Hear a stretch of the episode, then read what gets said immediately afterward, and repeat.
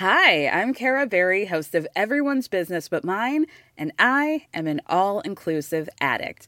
Enter Club Med, the best all inclusive for you and your family. With resorts worldwide, from their family flagship resort, Club Med Punta Cana, to their only mountain resort in Canada, Club Med Quebec, they have everything you need to relax. With their 20 plus sports activities, wellness programs, you can dine on delicious cuisine and make memories with your family. So book your next getaway with Club.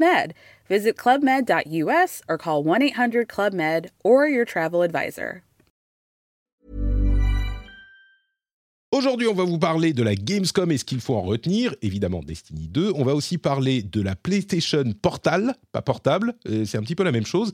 Et puis d'un retournement ou encore d'un épisode incroyable dans l'événement, dans l'aventure Microsoft, Activision, Blizzard, CMA, FTC, avec l'arrivée de l'incroyable acteur inattendu Ubisoft. On vous le dit tout de suite, c'est le rendez-vous jeu.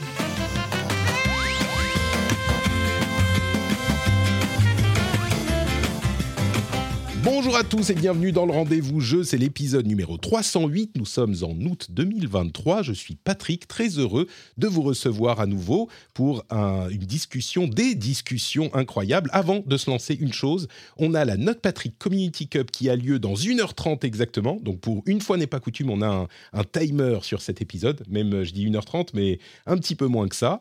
Et si vous voulez la regarder après coup, elle sera sur le replay YouTube, sur Notre Patrick Podcast. Donc si vous voulez voir qui est le gagnant des huit braves, alors on sait un peu parce qu'il y en a un qui est mieux classé que les autres dans le... mais voir si quelqu'un réussira à le battre, eh bien... Ça sera sur euh, la chaîne de replay de podcast. Je veux aussi remercier les nouveaux patriotes, Pointman, Statistical Space, Baron Samedi, ouh, euh, j'ai un peu peur, Aurélien Medina Dominguez et Tabi Kitsune, ainsi que le producteur de cet épisode, Lancelot Davizard. Lancelot, cet épisode est euh, ta responsabilité. Donc voilà, maintenant tu es prévenu. Et merci à vous tous et à vous toutes de participer à la, au financement du rendez-vous jeu sur patreon.com slash rdvjeux. Je vous aime tous d'amour. Et ce que j'aime encore plus d'amour, ou on va dire également d'amour, c'est les gens qui me prêtent leur temps, leur expérience, leur expertise et leur bonne humeur. À savoir d'abord Cassim, puisque quand on parle de Microsoft, on invoque euh, automatiquement Cassim. Je, je, c'était pas prévu. Et tout à coup, il est apparu là euh, dans le podcast. Salut Cassim, comment ça va? Toc toc, bonjour. Euh, oui, ça va très bien. Écoute, ouais, c'est effectivement une semaine plus chargée que ce que je pensais. Euh, parce que fina- finalement, côté, tu disais que la Gamescom, il y avait peut-être avant, je crois que c'était avant qu'on lance l'enregistrement, mais tu disais qu'il n'y avait pas forcément grand-chose à retenir de la Gamescom. Ouais. Euh, mais côté tech, finalement, il y a quelques trucs. euh, nous, côté Frandroid, on a eu quelques trucs à couvrir. Quoi. Ah oui, du- à la Gamescom, les annonces de processeurs et de machin, d'accord. Bon, peut-être que tu nous en diras un mot dans un instant. L'autre personne qu'on est heureux de recevoir, c'est Trinity, qui nous vient en direct de son Trini Trip du Canada. Bonjour Trini, comment ça va? Ça va très bien et toi? Euh, Très contente d'être là, ça faisait longtemps. J'espère que tu as apprécié les aboiements de mon chien pendant que tu faisais ta présentation. Euh, voilà, j'avais bien dit silence dans le van, ça n'a pas fonctionné. Euh, mais ouais, ouais, très contente d'être avec vous. Alors actuellement au Canada, il est 6 heures du matin. hein. Je me suis levée à 5 heures pour faire euh, ce rendez-vous jeu, pour être avec vous, pour parler de la Gamescom et de plein d'autres choses.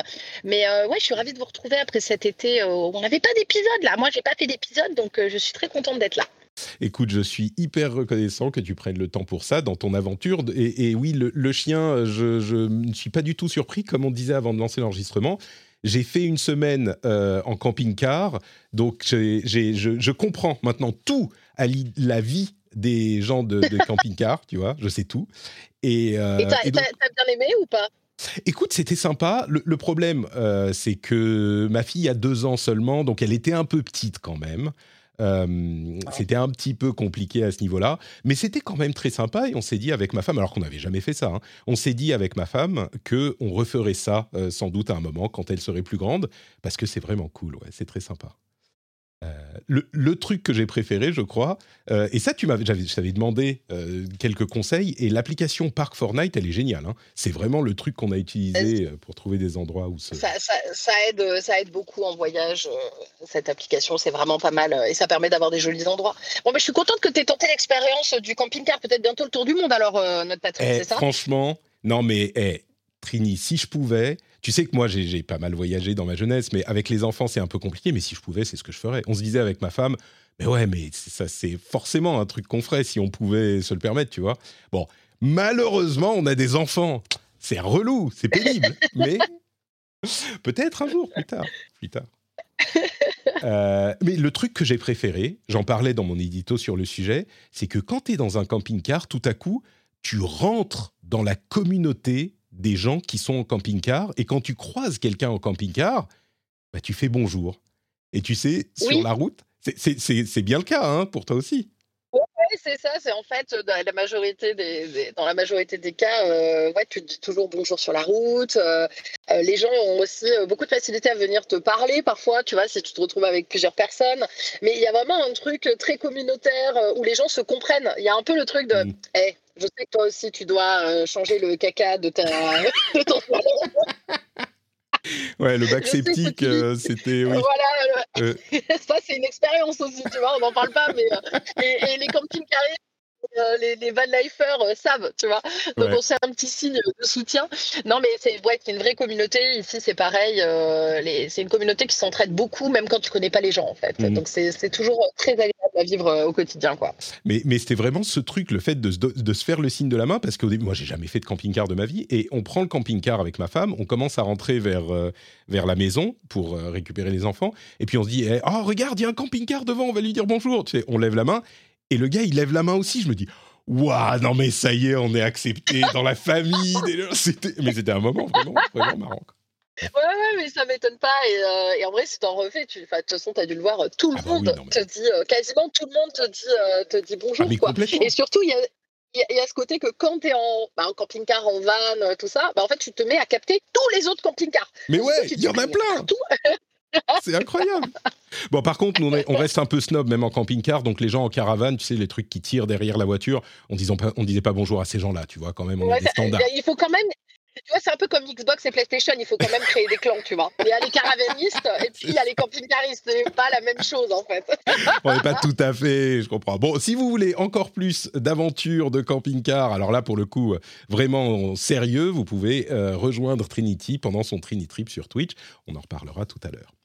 Mais pour le moment, on va parler de jeux vidéo et on se lance avec euh, la première grosse news dont on va vous parler qui est la Gamescom qui a eu lieu quoi il y a, enfin l'ouverture de la Gamescom a eu lieu il y a deux jours à peu près et c'était euh, bah, une grosse conférence comme on en a connu. Oula, j'espère que j'ai pas le, monitor on. Non, c'est bon, vous n'avez pas eu les oreilles explosées par le son de la vidéo.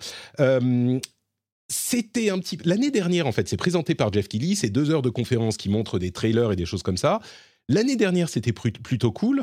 Euh, moi, je dois dire que cette année, j'ai été un petit peu déçu par euh, cette présentation de deux heures qui était... Alors, je vais vous dire ce que j'en pense dans un instant. Euh, Cassim, toi, est-ce que ça t'a plu? Tu l'as regardé en direct Tu t'es imposé ce, travail? Alors, non. je l'ai regardé, regardé en partie. Mmh. Euh, mais j'ai pas tout regardé. Je me suis arrêté avant la fin parce qu'il fallait que j'allais jouer. J'allais faire une soirée Fall Guys avec des amis. Euh, mais euh, donc c'était plus important que, de regarder Geoff Keighley et comment il s'appelle le, cinéaste. J'ai oublié Snyder, bien sûr. Oui, Zack Snyder. tu vois. Montrer, nous dévoiler son Star Wars Wish. c'était voilà, on n'a pas. J'avais j'ai attends, est-ce que je peux je vais essayer de mettre un petit peu de son dans euh, le podcast et le live pour illustrer un petit peu nos propos. Essayé de trouver pour illustrer euh, des, images de jeux vidéo. Tu vois, je clique dans la grande vidéo et je suis tombé sur justement Rebel Moon, qui est le film de, Zack Snyder dont il est venu faire la promo au bout de 20 minutes, quoi. Et, les 20 premières minutes, c'était clairement un truc payé par euh, Microsoft pour faire du, de la promo de, Starfield. Et puis après, il y a eu mhm. une autre pub. Et après, on est arrivé sur Rebel Moon. Enfin, c'était. Où sommes-nous? Donc, moi, ça m'a pas beaucoup plu. Je vais en reparler dans une seconde. Mais Trinity, toi, t'avais l'air d'avoir de, plutôt hâte de parler de, de la Gamescom. Euh, Alors, est-ce que. Est-ce que regardé ça Alors, est-ce que c'est peut-être parce que je l'ai pas regardé en direct et que du coup j'ai pu hmm. skip absolument tous les passages qui me faisaient chier en parlant mal ah. du coup, je l'ai plutôt bien vécu hier quand, euh, quand j'ai quand j'ai voulu préparer l'émission. Euh, bah, du coup, j'ai voilà, je me suis dit, bah, je vais la regarder intégralement, tout ça. Donc, moi, il y a Mhm. quand même eu quelques jeux, tu vois, qui m'ont. euh, Enfin, de ce que j'ai regardé en replay sur YouTube, il y a quelques jeux, tu vois, qui m'ont un petit peu interpellé, comme Post Trauma, euh, qui est un jeu avec une ambiance un peu Silent Hill, Resident Evil, euh, tout ça. Euh, il y avait le, premier aussi. alors, je sais, je sais pas si c'était le replay était exact, mais j'ai l'impression que c'était ça. hein. Il y avait Mandragora, qui était un jeu de plateforme qui m'a pas mal interpellé. The Guest, The Seven Guest, qui avait l'air d'être un Cluedo énigme dans un château. Bah, forcément, Little Nightmare 3. Mm. Moi, ça m'a, ça m'a hypé. Euh, j'étais assez étonnée, tu vois, quand tu m'as dit qu'il y avait rien qui te, qui t'interpellait. Après, il y a plein de trucs que j'ai, euh, que j'ai passé. Euh, j'ai vu aussi bah, Under the Wave. Euh, qui est un jeu euh, qui a l'air un peu narratif, euh, qui se passe sous l'eau, qui, qui m'a qui m'a aussi fait de l'œil. Bon, forcément, après il y avait Alan Wake, mais Alan Wake, bon, on a déjà vu pas mal de choses. Mais moi, à chaque fois que je vois du Alan Wake, je suis contente en fait. C'était l'un des gros donc, morceaux Alan Wake à la fin, effectivement, avec enfin le reveal d'Alan. Wake lui-même. Et oui, pour les fans de Alan Wake et les fans de d'ambiance cauchemardesque, horreur, c'est un- un- un- une ambiance qui est assez unique. Euh, Alors après, je tiens à préciser euh, peut-être que euh, la famine de jeux vidéo que je suis en train de subir en ce moment, parce que je n'ai pas encore ma fameuse Starlink pour jouer, euh, donc du coup, je n'ai pas beaucoup accès à des jeux parce que je peux pas DL en fait de jeux. Donc, est-ce que ça joue sur le fait que le moindre, la moindre belle image de 3D que je voyais et me, me rendait complètement euh, folle? En fait, on Mm. regardait ça, j'ai regardé avec mon, avec mon conjoint et justement là, qui me faisait signe de, de Killing, Killing Floor aussi. Euh, nous, on s'est hypé sur Killing Floor 3. Euh, moi, euh, tu vois, il suffit que ça tire dans tous les sens et qu'on puisse exploser des têtes, ça marche. Euh, et il y avait aussi cette espèce de, de, de, de Souls chinois, Ah, et- Asian, Wukong. chinois. Pardon? Et, et- et à la fin, il y avait marqué Asian, un truc comme ça. Ah, c'est Je sais pas, c'était ça. Black, c'était pas, Alors, pas Black Myth Wukong? C'est pas celui-là que tu, Je sais plus. auquel tu pensais?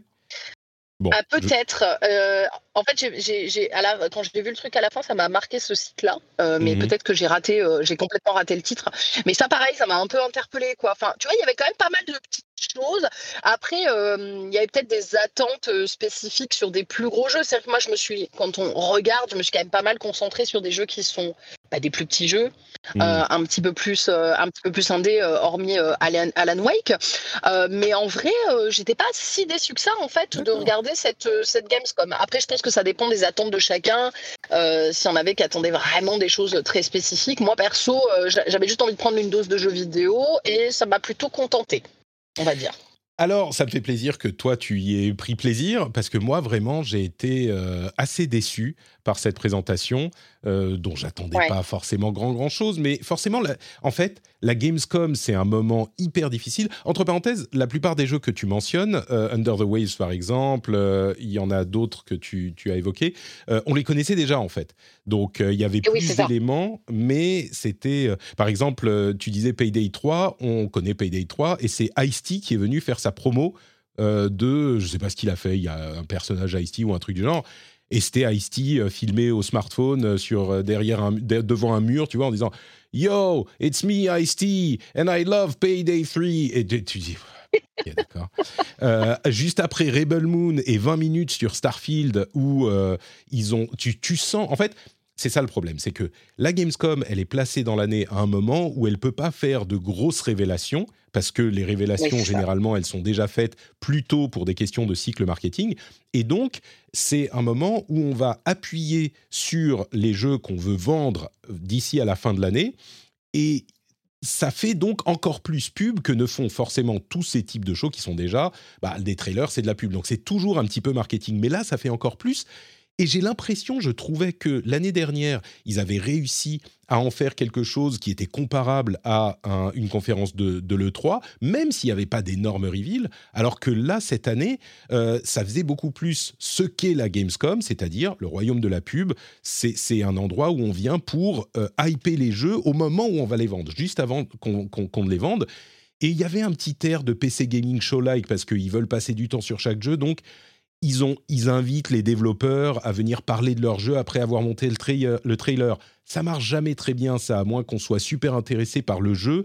Qu'est-ce qu'ils vont dire les développeurs? En plus, c'est des discours super polissés que je connaissais bien moi parce que c'est ceux que je, répétais, enfin que je répétais, que qu'on faisait avec les devs de Blizzard quand je travaillais chez Blizzard. Surtout quand tu fais une présentation comme ça, tu réponds pas à des questions. C'est ouais, notre jeu est un euh, est un euh, travail incroyable où les joueurs, nous voulons permettre aux joueurs d'exprimer leur créativité dans euh, notre jeu et nous avons dans l'idée de faire. Tu dis, c'est bon, on connaît. Et en plus, il y avait toute une partie où il voulait vraiment mettre en avant le show floor de la Gamescom, qui est quand même le plus gros salon de jeux vidéo du monde. Il y a genre entre 250 et 300 000 personnes qui viennent sur les trois jours ou quatre jours. Et donc, euh, il y avait une co-animatrice qui était là pour dire oh, la Gamescom, c'est vraiment super. Vous pourrez aller sur le floor, jouer à des jeux euh, dont vous voyez les démos ici. Et regardez comme le floor, il est sympa. Oh, on a aussi du cosplay. C'est sympa le cosplay, non? Regardez ces cosplayers. Pourquoi vous aimez le cosplay? Et c'est genre. Ok. D'accord. Oui, tu, mais tu l'as, tu l'as pas vécu de la même façon que moi parce que moi, effectivement, j'ai passé tous les moments où ça parlait. j'ai vu un moment qu'ils avaient fait monter des cosplayers sur scène. J'ai pas compris, j'ai pas écouté. Hop, je faisais avance, avance rapide, avance rapide. J'étais là, vas-y, montre-moi juste des images qui m'intéressent. Donc, je pense que c'est ce qui fait que moi, personnellement, j'ai juste vécu euh, un, petit euh, florilège de trailers, de jeux déjà euh, connus ou un peu moins. Et du coup, ça m'a fait du bien à mon petit moral dans mon van où il faisait 17 degrés dehors, tu vois. Euh... on s'attarde beaucoup, euh, enfin, tu t'es attardé beaucoup sur la, présentation de Jeff euh, et de, enfin, l'opening night live de la Gamescom parce que c'est effectivement un peu le moment euh, conférence un peu facile à, regarder, voilà. Mais alors nous trois, on n'est pas sur le salon lui-même justement, mais j'ai l'impression que le salon retrouve. moi, j'y étais l'année dernière et j'ai l'impression que le salon cette année est en meilleure forme qu'il ne l'était l'année dernière parce qu'on est toujours mmh. dans le retour du, du Covid année après année. Euh, par exemple, j'ai vu des photos, j'ai vu que, le, par exemple, le stand Xbox, euh, il fait deux fois la taille de celui de l'année dernière. J'ai l'impression que les gens sont un peu plus présents, les marques sont un peu plus présentes. Euh, et, donc, j'ai l'impression que le salon se porte mieux physiquement si on s'y rend pour, pour la profession que les années précédentes et qu'il y a plus de jeux jouables, justement, testables sur, sur, sur, ce, sur place. voilà ça, c'est une bonne nouvelle, effectivement, pour l'industrie, pendant que je scrolle dans la vidéo et que je revois Ice-T encore, mais... Euh, où sommes-nous? Euh, Oui, euh, bah, dans les trucs, bah, t'as pas parlé de l'interruption aussi du, du, Non, mais n'en parlons pas. C'est pas la peine de lui faire de la pub. voilà. Enfin bon, mais c'est oui, c'était pas une conférence très réussie. de la... Mm. Mais ça fait quelques fois que Jeff Kelly il perd un peu le mojo et, et le truc c'est qu'il doit en plus faire aussi pas mal de place pour les éditeurs qui n'ont plus la place dans les autres chez les autres constructeurs. Et, enfin, chez les constructeurs, et donc euh, notamment faire de la pub pour les jeux services. Euh, il y a pas mal de jeux aussi qui viennent annoncer leur mmh. nouvelle saison, leur nouvel événement, etc. Donc c'est vrai que ça, ça, rajoute un peu au côté marketing dont tu parles. Bon, il y avait quand même quelques trucs qui, m'ont, euh, qui, qui, sont notables. la date de sortie de Tekken 8, qui est non mais j'en étais sûr c'est objectivement objectivement l'une des annonces de la, de la conférence. Bien sûr. Donc on, parle de Tekken 8 avant de parler du segment de 10 minutes sur Call of Duty Modern Warfare 3, la sortie la plus importante de la fin de l'année. Euh.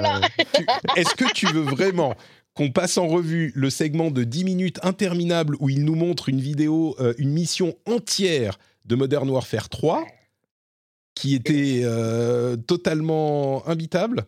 Enfin, moi, je me suis endormi, quoi. Non? Écoute, c'est quand même potentiellement le premier gros FPS euh, avec ce marché-là que va pouvoir éditer Ubisoft euh, sur le cloud gaming. Mais ça, on, en reparlera tout à l'heure, effectivement. Euh, mais bon, sur, sur Modern Warfare 3, il y a quand même quelques trucs à dire.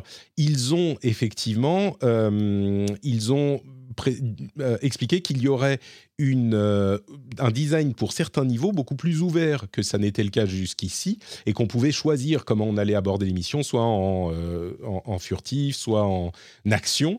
il y a aussi une version open world du mode zombie, ce qui est quand même assez incroyable, etc., etc.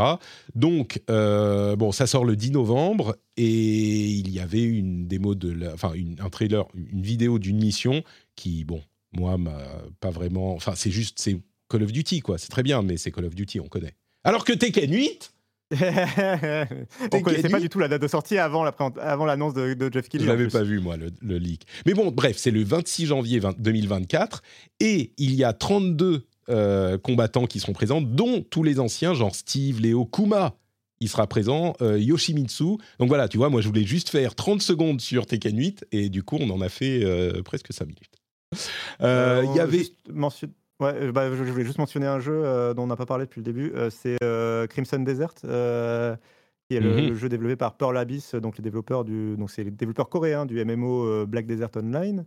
Euh, qui, sont, qui ont fait une sorte de présentation d'un jeu très ambitieux. Alors, on l'avait, on l'avait déjà vu les années précédentes, mais là, il, un peu, il est revenu avec un peu plus de supposé gameplay euh, euh, et, une supposée date de sortie. Je crois qu'ils ont annoncé ça vaguement pour du 2024-2025, c'est ça? Pour, J'ai plus, la, j'ai plus la date sous les yeux. Mais en tout cas, il voulait, en, tout cas refaire, il voulait en tout cas refaire une démonstration et c'était une sorte de, de melting pot de euh, ah ok, il a pas de C'était en tout cas un melting pot de tout ce qui a marché récemment, notamment du Zelda Tears of the Kingdom, euh, un peu de Assassin's Creed, un petit peu de, de monde ouvert RPG, euh, voilà. Mais, la vidéo, en fait, elle est dingue parce que tu as l'impression de voir tous les action, les jeux d'action troisième personne de ces cinq dernières années en un jeu. Il y a tout, il y a tout. Tu, tu regardais, tu dis, attends, mais c'est Witcher 3, attends, mais c'est Zelda, attends, mais c'est Assassin's Creed, attends, mais c'est... Bon, à voir, hein, ça se trouve. En plus, c'est super beau. Ça se trouve, ça sera bien, mais je ne sais pas comment tout ça va marcher ensemble. Mais ça se trouve, ça sera top. Ça a l'air ambitieux en tout cas. Crimson Desert. Euh, il y avait aussi d'autres choses que j'ai notées. Euh, Mortal Kombat Il y a Mortal Kombat. Ah, c'était. Euh, sûr.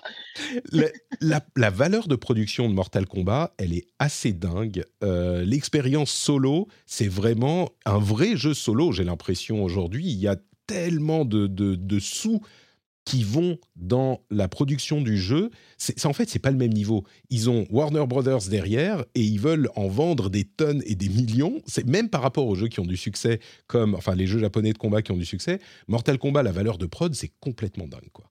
Bref, le trailer était dispo aussi. Euh, il y avait quoi? Il y avait des petits jeux bizarres euh, indés, genre Dustborn, euh, qui est une sorte de road trip slash jeu d'action à la troisième personne dans un monde de, de, zombies un petit peu étrange. Il y avait Thank Goodness You're Here, qui est un truc genre avec une chanson, de, un, truc en mode cartoon. On comprend pas très bien ce qui se passe, mais un style vraiment, vraiment particulier qui, qui bah, tapait dans l'œil. Ouais, celui-là, il était. Enfin, euh, j'ai pas trop compris. Pareil, tu vois, tu mmh. regardes, tu te dis, je, je comprends pas, c'est quoi le principe, qu'est-ce que c'est.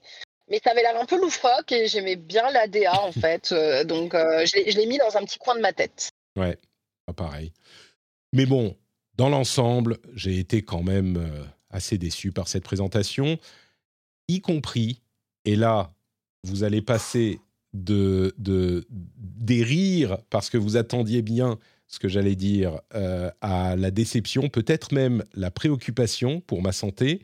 J'ai été assez déçu par toutes ces présentations, y compris celle de Destiny 2, The Final Shape, qui n'était pas techniquement dans la Gamescom, mais qui avait lieu euh, quelques minutes avant, enfin quelques une ou deux heures avant. Et j'avoue que The Final Shape, donc la prochaine extension de Destiny 2 qui arrive, euh, bon pour le coup on a la date, ça sera en février de l'année prochaine, et qui va conclure la saga de, euh, de l'ombre et de la lumière qui a commencé avec Destiny 1, Destiny en 2014 ou 2013, 2014, il y a dix ans, eh ben, j'ai trouvé que la présentation. Alors, expliquons bien. Je pense que pour les fans de Destiny, c'est cool, c'est intéressant, c'est une nouvelle destination un petit peu bizarre qui regarde un petit peu, qui reprend un petit peu tout ce qui s'est passé depuis le début de Destiny et qui reprend tous les lieux mythiques qu'on a visités, mais on est dans une vision corrompue de ces lieux qui se corrompent de plus en plus au fur et à mesure de l'aventure solo, euh, de la grande campagne solo qui est très linéaire ce coup-ci qu'on va vivre dans ce jeu. Donc ça c'est plutôt cool, mais vu de l'extérieur pour les non-fans de Destiny, bah en fait, c'est juste euh, ce qu'on connaît déjà, c'est-à-dire bah, une nouvelle extension avec un nouveau lieu, et puis euh, des nouveaux pouvoirs, et puis bah voilà, c'est encore une extension de Destiny. Donc, moi, j'espérais en fait, avec euh, cette présentation, qu'il nous renouvelle Destiny. Et en fait, on est plutôt dans un truc qui est classique pour ce genre de jeu à cette période de leur vie, de leur évolution. Au bout de 5-10 ans, bah, il faut que tu, euh, euh, essayes de... de tu, en viens à chaque extension à dire c'est le meilleur moment pour jouer, pour revenir dans notre jeu ou pour découvrir le jeu. Et je le sais là encore très bien parce que c'est ce qu'on faisait avec World of Warcraft euh, à peu près à chaque extension. À chaque fois, c'était il n'y a jamais eu de meilleur moment pour se lancer dans World of Warcraft. Il n'y a jamais eu de meilleur moment pour redécouvrir World of Warcraft. Bah là, c'est pareil. The Final Shape, il n'y a jamais eu de meilleur moment pour se relancer dans Destiny. Il y a plein de trucs qui font que c'est plus facile. Genre, si tu as dans ton groupe quelqu'un qui a un certain niveau, eh ben, tu seras automatiquement amené à juste en dessous de leur niveau pour pouvoir participer à un raid ou un donjon difficile avec eux. Donc ça, c'est cool. T'as pas besoin de grinder pendant des heures euh, et des heures et des jours pour rejoindre tes potes. Euh, il y a un système de euh, Looking for Raid, de Looking for Fire Team qui va arriver là avec la prochaine saison en, octobre ou novembre, qui est cool aussi. Il y a un, nouveau système de contenu qui arrivera avec The Final Shape, contenu épisodique un petit peu plus euh, euh, développé, qui permettra d'être un peu plus actif au lieu d'attendre ces grandes saisons qui arrivent tous les, euh, tous les trois mois.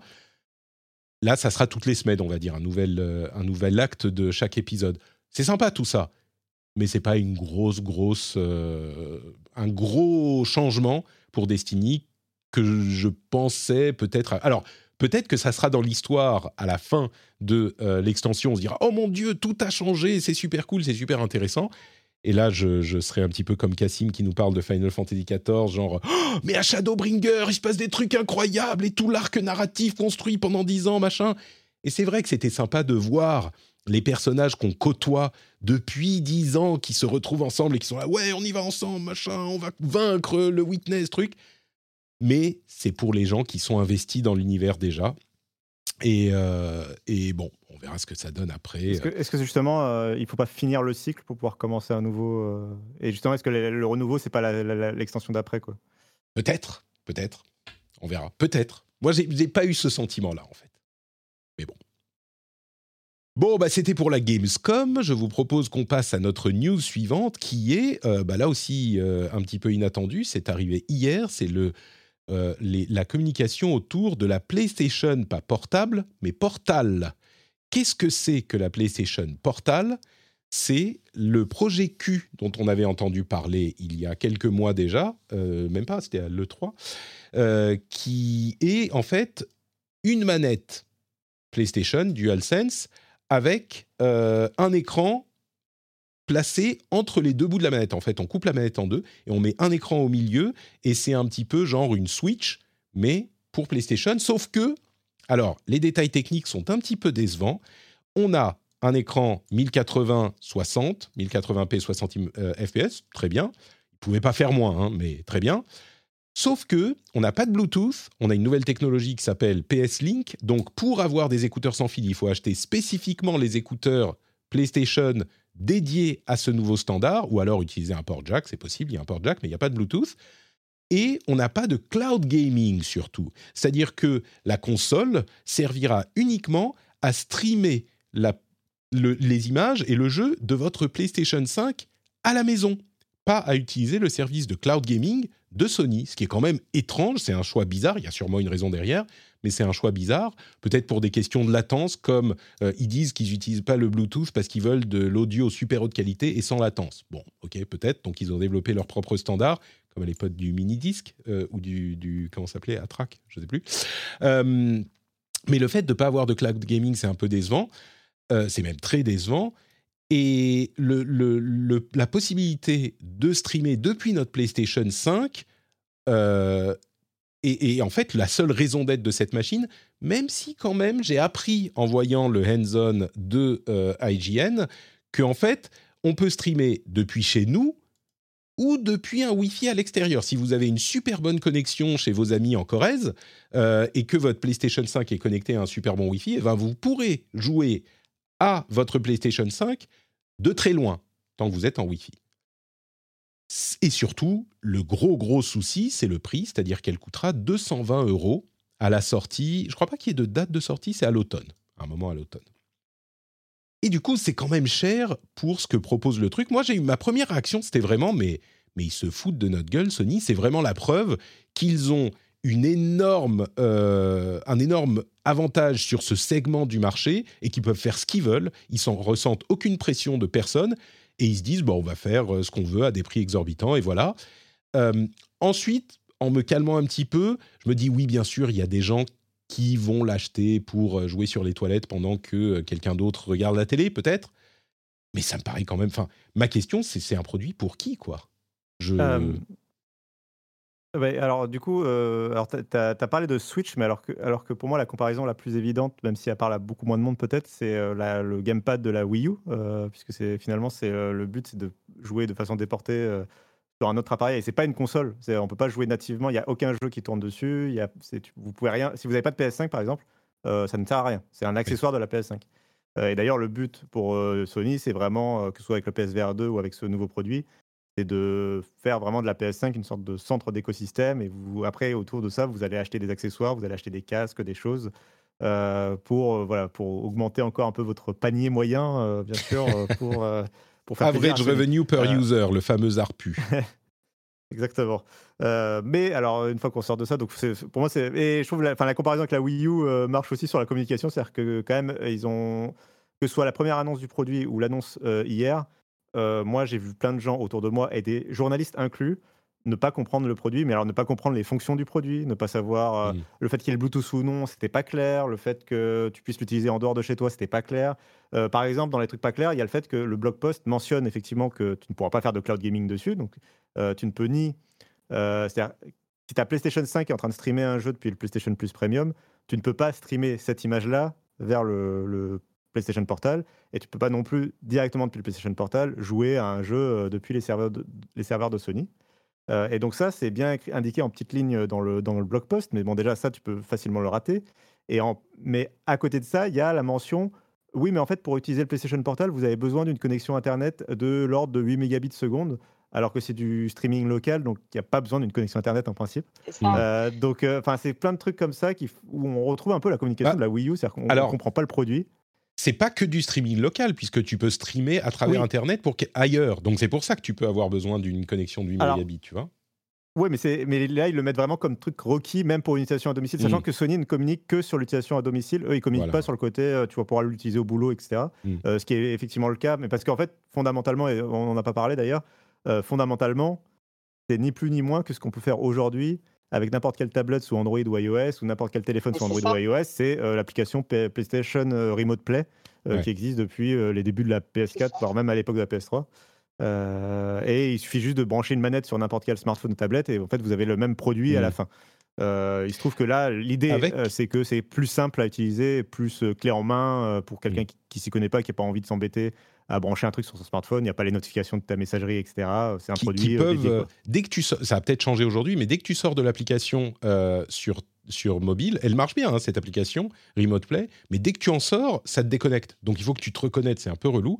Et puis l'autre avantage que tu évoquais, c'est le fait que bah, la manette, c'est la vraie manette. Tous les retours, c'est bah, c'est juste la vraie manette PlayStation. Donc il n'y a pas Joy-Con machin, pas pratique. Non, c'est la vraie manette PlayStation qui marche bien.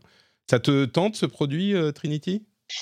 Eh ben non, justement, moi, c'est l'aspect qui n'est pas de cloud gaming, en fait, qui me choque. Parce que, justement, je voulais en parler un petit peu plus tard dans, dans, dans, mes, dans mes jeux du moment, parce que j'ai pas trop l'occasion en ce moment de jouer à beaucoup de jeux. Mmh. Mais j'ai, en l'occurrence, la G-Cloud de Logitech, ah qui, elle, propose du cloud, mais qui reste une console un peu hybride.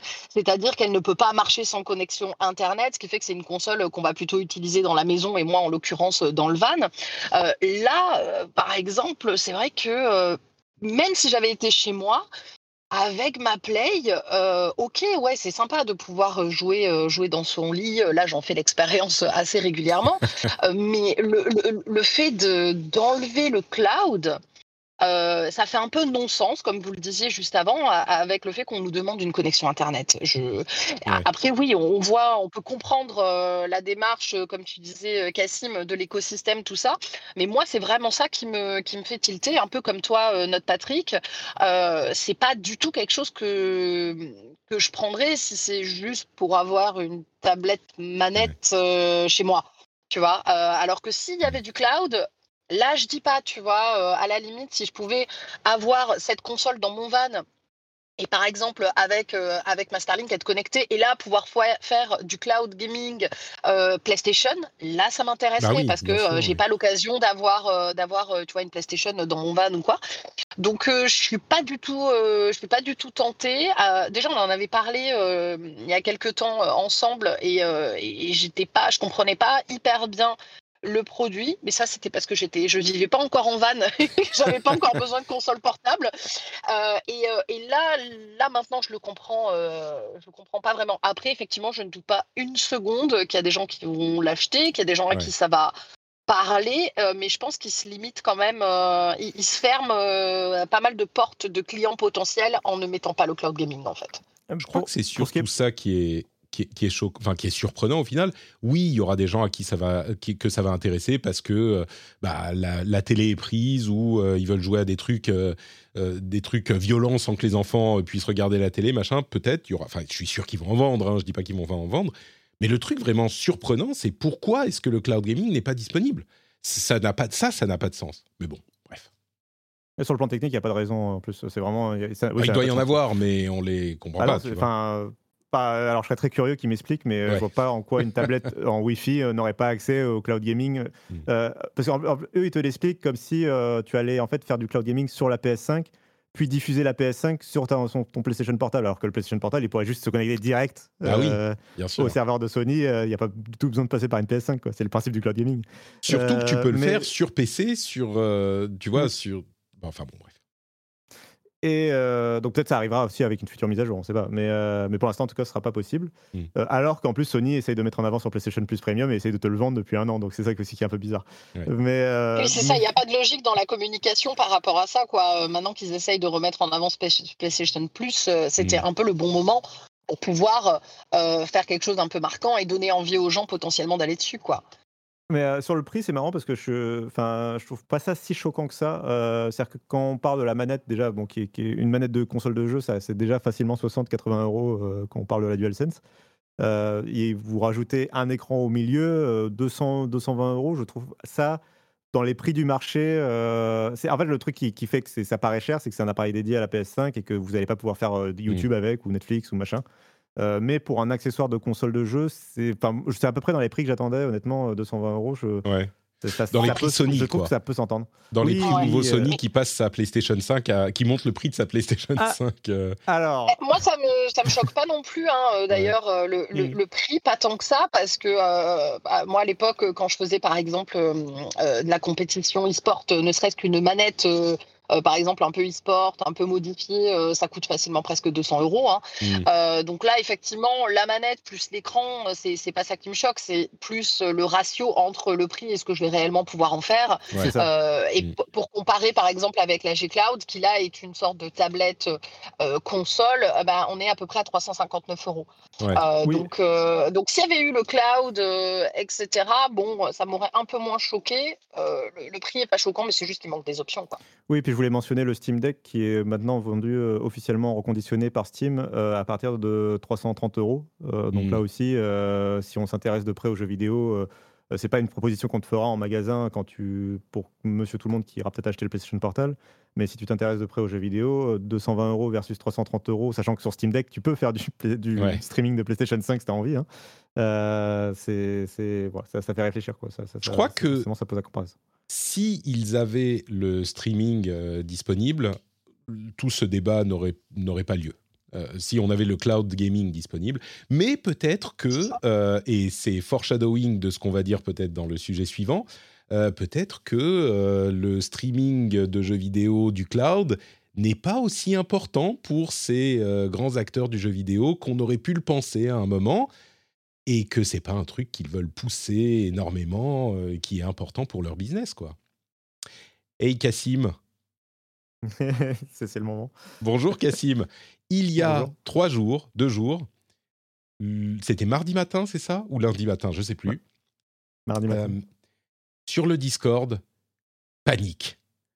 On a eu un message de, de Cassim qui a provoqué une discussion interminable de deux heures environ pour essayer de comprendre ce qui était en train de se passer dans le monde du jeu vidéo. Heureusement, Cassim a écrit un article formidable sur frandroid.fr.com euh, sur cet événement dans la saga rachat d'Activision Blizzard par Microsoft, dans lequel est venu s'insérer un acteur inattendu, Ubisoft, qui fait quelque chose que tu vas nous expliquer tout de suite, Cassim, parce que vraiment, ça, on l'avait pas vu venir, même si en y réfléchissant un peu, en fait, c'est hyper logique et intelligent ce qu'ils font. Mais dis-nous tout, que se passe-t-il? Ouais, euh, alors d'abord, je vais rappeler que, donc, effectivement, bon, je ne vais pas faire le rappel complet, mais ah, donc, Activision Blizzard est en train d'essayer d'être acheté par euh, Microsoft, c'est un projet de rachat. Ça a été globalement validé partout dans le monde, sauf au Royaume-Uni, où ça a été bloqué. Et dans, le cas du Royaume-Uni, c'est l'autorité de la concurrence, la CMA, qui a bloqué euh, l'acquisition. Et ils ont bloqué pour une seule et grosse raison, c'est la question du cloud gaming. Euh, ils avaient peur pour plusieurs raisons que le fait de racheter Activision Blizzard va trop renforcer Microsoft sur le cloud gaming, qui pourrait être un marché qui décollerait dans les années à venir. Euh, et de plus, que ça pourrait renforcer la position de Windows euh, puisque pour faire tourner ces jeux en cloud gaming, c'est souvent sur des serveurs qui tournent du coup sur Windows, puisque c'est plus facile d'adapter les jeux qui tournent déjà euh, quand, ils sont sortent sur PC euh, bah, sur Windows. Donc tout ça a poussé le, Royaume-Uni à, bloquer le rachat. Et depuis, Microsoft essaye de trouver des solutions pour essayer de faire valider son rachat. Et, et là, ils ont trouvé une solution. c'est de repenser, de reproposer, de faire une nouvelle proposition au Royaume-Uni, un nouveau projet de rachat. et ça, ça, ça, va avoir son importance, le fait que ce soit un nouveau projet de rachat. C'est que Ubisoft, arrivé surprise, Ubisoft va racheter les droits sur le cloud gaming de tout le catalogue de jeux Activision Blizzard depuis bah, les années 90 jusqu'à les années jusqu'à 2038, donc, 15 ans dans le futur à partir du moment où, où le rachat sera acté. ça, c'est le catalogue de jeux. Donc, c'est le catalogue de jeux depuis le début d'Activision Blizzard jusqu'à 2038. Et les droits, euh, la licence sur le cloud gaming, Ubisoft y aura le droit à vie. Euh, c'est vraiment à perpétuité. Euh, ce qui est la première fois que Microsoft concède, fait une concession aussi forte sur tous les contrats. D'habitude, c'était des contrats sur 10 ans, sur 15 ans, etc. Et tu pouvais imaginer que bon, bah, c'est une sorte de, douleur à passer et que dans 10 ans, 15 ans, tout, sera, on aura le contrôle de tout et tout, tout ira bien.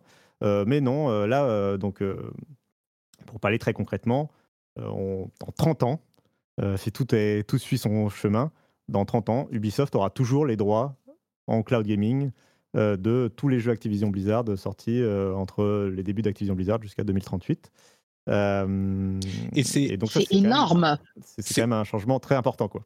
C'est un gros changement et il faut bien comprendre ce que ça veut dire. C'est pas que Ubisoft a le droit le droit exclusif, par exemple, de euh, streamer les jeux Activision Blizzard euh, depuis la création des sociétés et jusqu'à dans 15 ans, c'est-à-dire les jeux sortis depuis la création et pendant les 15 prochaines années. C'est pas juste que eux ont le droit de les streamer sur leur propre service de streaming, par exemple.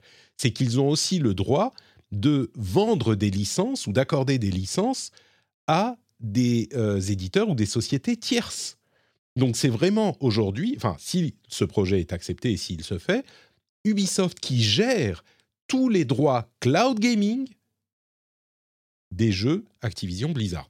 gros. Ce qui veut dire que pour que Microsoft puisse proposer les jeux Activision Blizzard dans Xbox Cloud Gaming, ils vont devoir demander une licence et payer une licence à Ubisoft qui aura le loisir, s'ils souhaitent, euh, s'ils ne sont pas d'accord avec les termes du contrat par exemple, de refuser cette licence. Euh, on imagine bien qu'ils vont l'accepter et qu'ils vont euh, commercialiser cette licence à, Microsoft. Mais euh, voilà, ils auraient cette option-là. donc ça ouvre pas mal de possibilités. c'est important, tu as, bien insisté sur le mot cloud gaming. par exemple, la question d'ajouter les jeux au Game Pass, ça reste. donc le Game Pass, c'est une solution d'abonnement de jeux à télécharger. Et donc les jeux à télécharger, ça reste dans le giron de, Microsoft. donc ça veut dire qu'on peut avoir une situation où Microsoft peut proposer dans le Game Pass des jeux Blizzard, donc dans le Game Pass en téléchargement, mais pas en cloud gaming, s'ils n'ont ne reçoivent pas l'accord, enfin la licence de Ubisoft pour, par exemple, Overwatch 2, le rachat se fait, euh, Microsoft est propriétaire d'Activision Blizzard.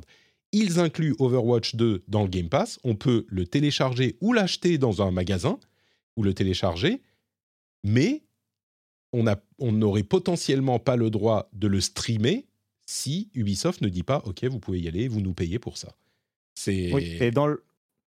et je rajoute que dans le communiqué de presse d'Ubisoft, il mentionne explicitement le fait de aussi proposer du, du cloud gaming à PlayStation, puisque le PlayStation Plus Premium inclut un catalogue de jeux Ubisoft, du coup le Ubisoft Plus Classics. et que dans ce catalogue pourrait venir s'ajouter des jeux Activision Blizzard dans le futur, du coup. Mais il, faut, il pourrait donc proposer au niveau d'Ubisoft les jeux en streaming, mais pour qu'ils puissent être proposés en téléchargement aussi, là, il faudrait l'accord de Microsoft, puisque c'est Microsoft qui a les droits sur le téléchargement et, les jeux en local et en physique. C'est un imbroglio absolument incroyable. Euh, qui en plus, comme tu le disais, change les conditions du rachat, ce qui a poussé l'Union européenne à dire alors attendez, maintenant, il faut qu'on réétudie, nous aussi, parce que c'est plus la même chose. si bon, a priori, ça devrait passer quand même, parce que ça change, mais dans le bon sens, quoi, pour euh, l'Union européenne. Euh, alors, ça change dans le bon sens, et puis euh, c'est un rachat qui contourne l'Union européenne justement. C'est-à-dire que Ubisoft, comme tu le disais, rachète les droits partout dans le monde. C'est important de le mentionner. C'est pas qu'une question de Royaume-Uni ou de pas Royaume-Uni. Hein, c'est vraiment international comme contrat. donc, ils rachètent les droits en cloud gaming des jeux Activision Blizzard partout dans le monde. Sauf l'Union européenne où il y a, un, peu un flou sur la question. Où en gros, le problème, c'est que Microsoft a déjà euh, eu la validation de ce rachat dans l'Union européenne, mais ils l'ont pas eu gratuitement, ils l'ont eu en faisant une concession euh, déjà qu'on peut considérer importante, qui était que pendant 10 ans, à partir du moment où le rachat se faisait, euh, les jeux en cloud gaming, là je parle de tous les jeux de Xbox, euh, Bethesda et compagnie, euh, n'importe quel acteur du cloud gaming a le droit de demander une licence gratuitement à, Microsoft, ce qui fait que du GeForce Now et d'autres concurrents pourront proposer tous les jeux Xbox dans l'Union européenne aux consommateurs européens sans problème pendant 10 ans. le truc, c'est que du coup, vous comprenez que en fait, si Ubisoft rachetait les, les, droits en streaming de tous les jeux, même dans l'Union européenne, bah, ça poserait problème parce que du coup Microsoft serait plus en capacité d'offrir cette licence gratuitement à Nvidia puisque c'est plus eux qui sont propriétaires de la licence. Euh, donc euh, c'est pour ça que le contrat de, vente à Ubisoft contourne l'Union européenne. Quid, par exemple, euh, et ça j'ai pas encore la réponse, dans 10 ans quand le contrat avec l'Union européenne expire, quid de à qui appartient les droits dans l'Union européenne? Ça c'est pas clair. pour hmm. moi c'est potentiellement dans les mains d'Ubisoft que ça retombe puisque Ubisoft a acheté partout dans le monde. C'est simplement que dans le communiqué... ils n'ont pas de licence exclusive.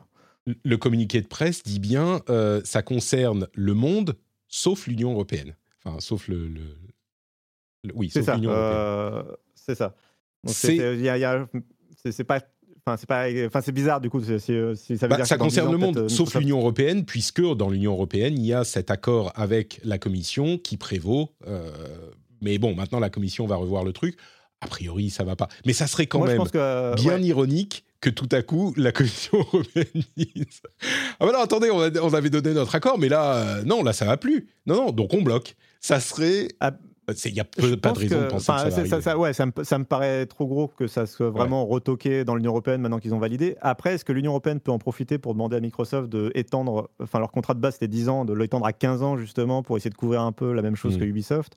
Ou trouver euh, voilà, un truc comme ça, euh, c'est possible. Parce qu'en plus, il faut savoir qu'à l'époque, quand Microsoft a signé avec l'Union européenne, ils ont fait la promesse euh, sur Internet de étendre les conditions de, qu'ils avaient contractées avec l'Union européenne au reste du monde en disant bon, bah, on va faire mieux que, mmh. ce qu'on nous a obligé à faire, on va le faire pour tout partout dans le monde. Sauf que ça, du coup, cette promesse, ils ne pourront plus la tenir. Mmh. Puisque c'est une nouvelle fois Ubisoft qui, a, qui, a les qui aura les droits je voyais juste. pourtant, euh, les, promesses sur Internet, on m'a dit que ça comptait, hein, que c'était.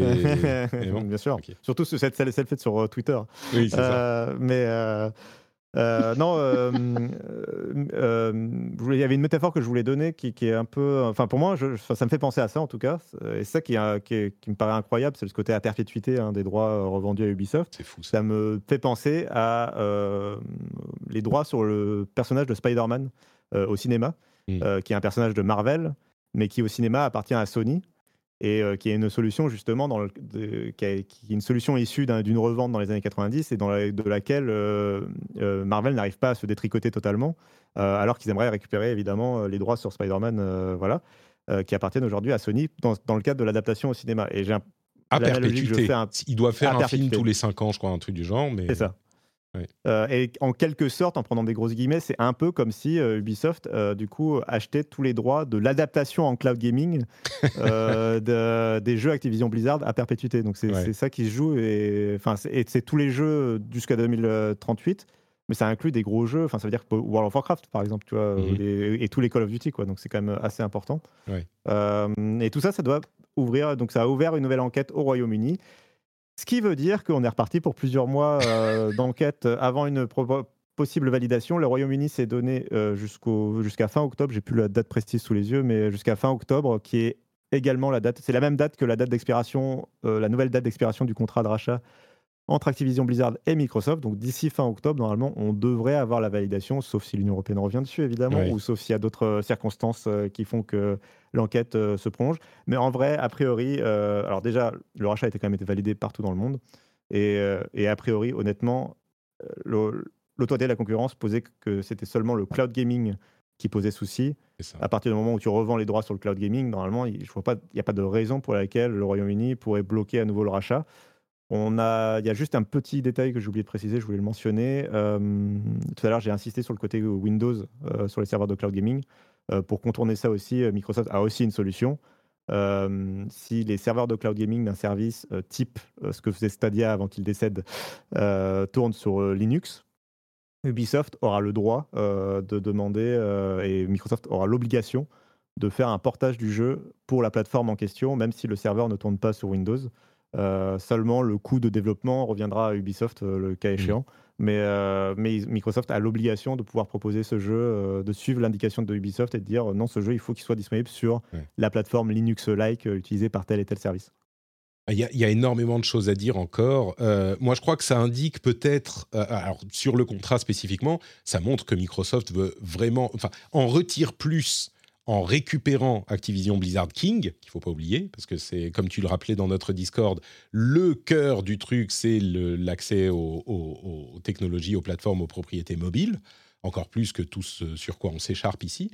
Euh, mais je pense que donc pour eux, le rachat vaut plus que le fait d'avoir les droits qui sont énormes sur tous ces jeux en streaming. Je pense que ça dénote un tout petit peu aussi du fait qu'ils se disent bon, le streaming c'est bien, mais c'est pas pour ça que les gens vont venir vers notre euh, offre. Tu vois, il y a quelque part, s'ils croyaient à fond que le streaming, euh, c'était la technologie du futur qui va tout régler et tout, que tout le monde euh, l'utilisera, eh ben, ils n'auraient pas lâché ça. Je veux dire, ils auraient essayé de trouver une autre solution ça, ça montre quand même que le streaming, bah, un petit peu comme euh, voilà, Sony ne l'inclut pas dans la PlayStation Portal. Bon bah peut-être qu'il c'est pas l'acte, la, la- la raison qui fait prendre la décision aux gens qui veulent jouer à ces jeux-là. Je pense que c'est un truc qui est cool, comme on le dit depuis longtemps. Ça peut être pratique dans certaines circonstances, mais on le voit depuis quelques années. Bon bah ça ne progresse pas au niveau auquel on, on pensait peut-être que ça progresserait. Peut-être que ça viendra, hein, on ne sait pas, mais à ce stade non. Ça, ça reste une, ça reste une niche, quoi. Ça reste ça. quand même une niche. Un truc euh, parce que accessoire. euh, la major... Exactement, c'est un truc accessoire ou dans des cas très spécifiques euh, comme, euh, comme le mien et comme ceux de, de, de, de gens qui peuvent pas avoir accès à du matériel. Mais c'est vrai que ça progresse pas euh, hyper vite et, euh, et surtout, bah, dans la majorité des cas, les gens qui jouent beaucoup, ils vont avoir leur console, ils vont avoir leur PC euh, et ils vont jouer, ils vont jouer de cette façon, quoi. Alors, et, et ce qui est intéressant, c'est que c'est effectivement à perpétuité. Et oui, il y aura d'autres jeux. Enfin, il y aura Diablo 5 un jour, il y aura euh, Overwatch 3, j'en sais rien. plein plein d'autres jeux qui sortiront peut-être après l'échéance des 15 ans. Et donc, peut-être que ça les remplacera. Mais il n'empêche, enfin, tous ces jeux-là, euh, sur les 15 ans à C'est venir, quand même un pari, c'est quoi. Forcément, oui, c'est un gros pari. Et donc, ils doivent penser que bah, ils s'en sortiront sans le, sans le streaming.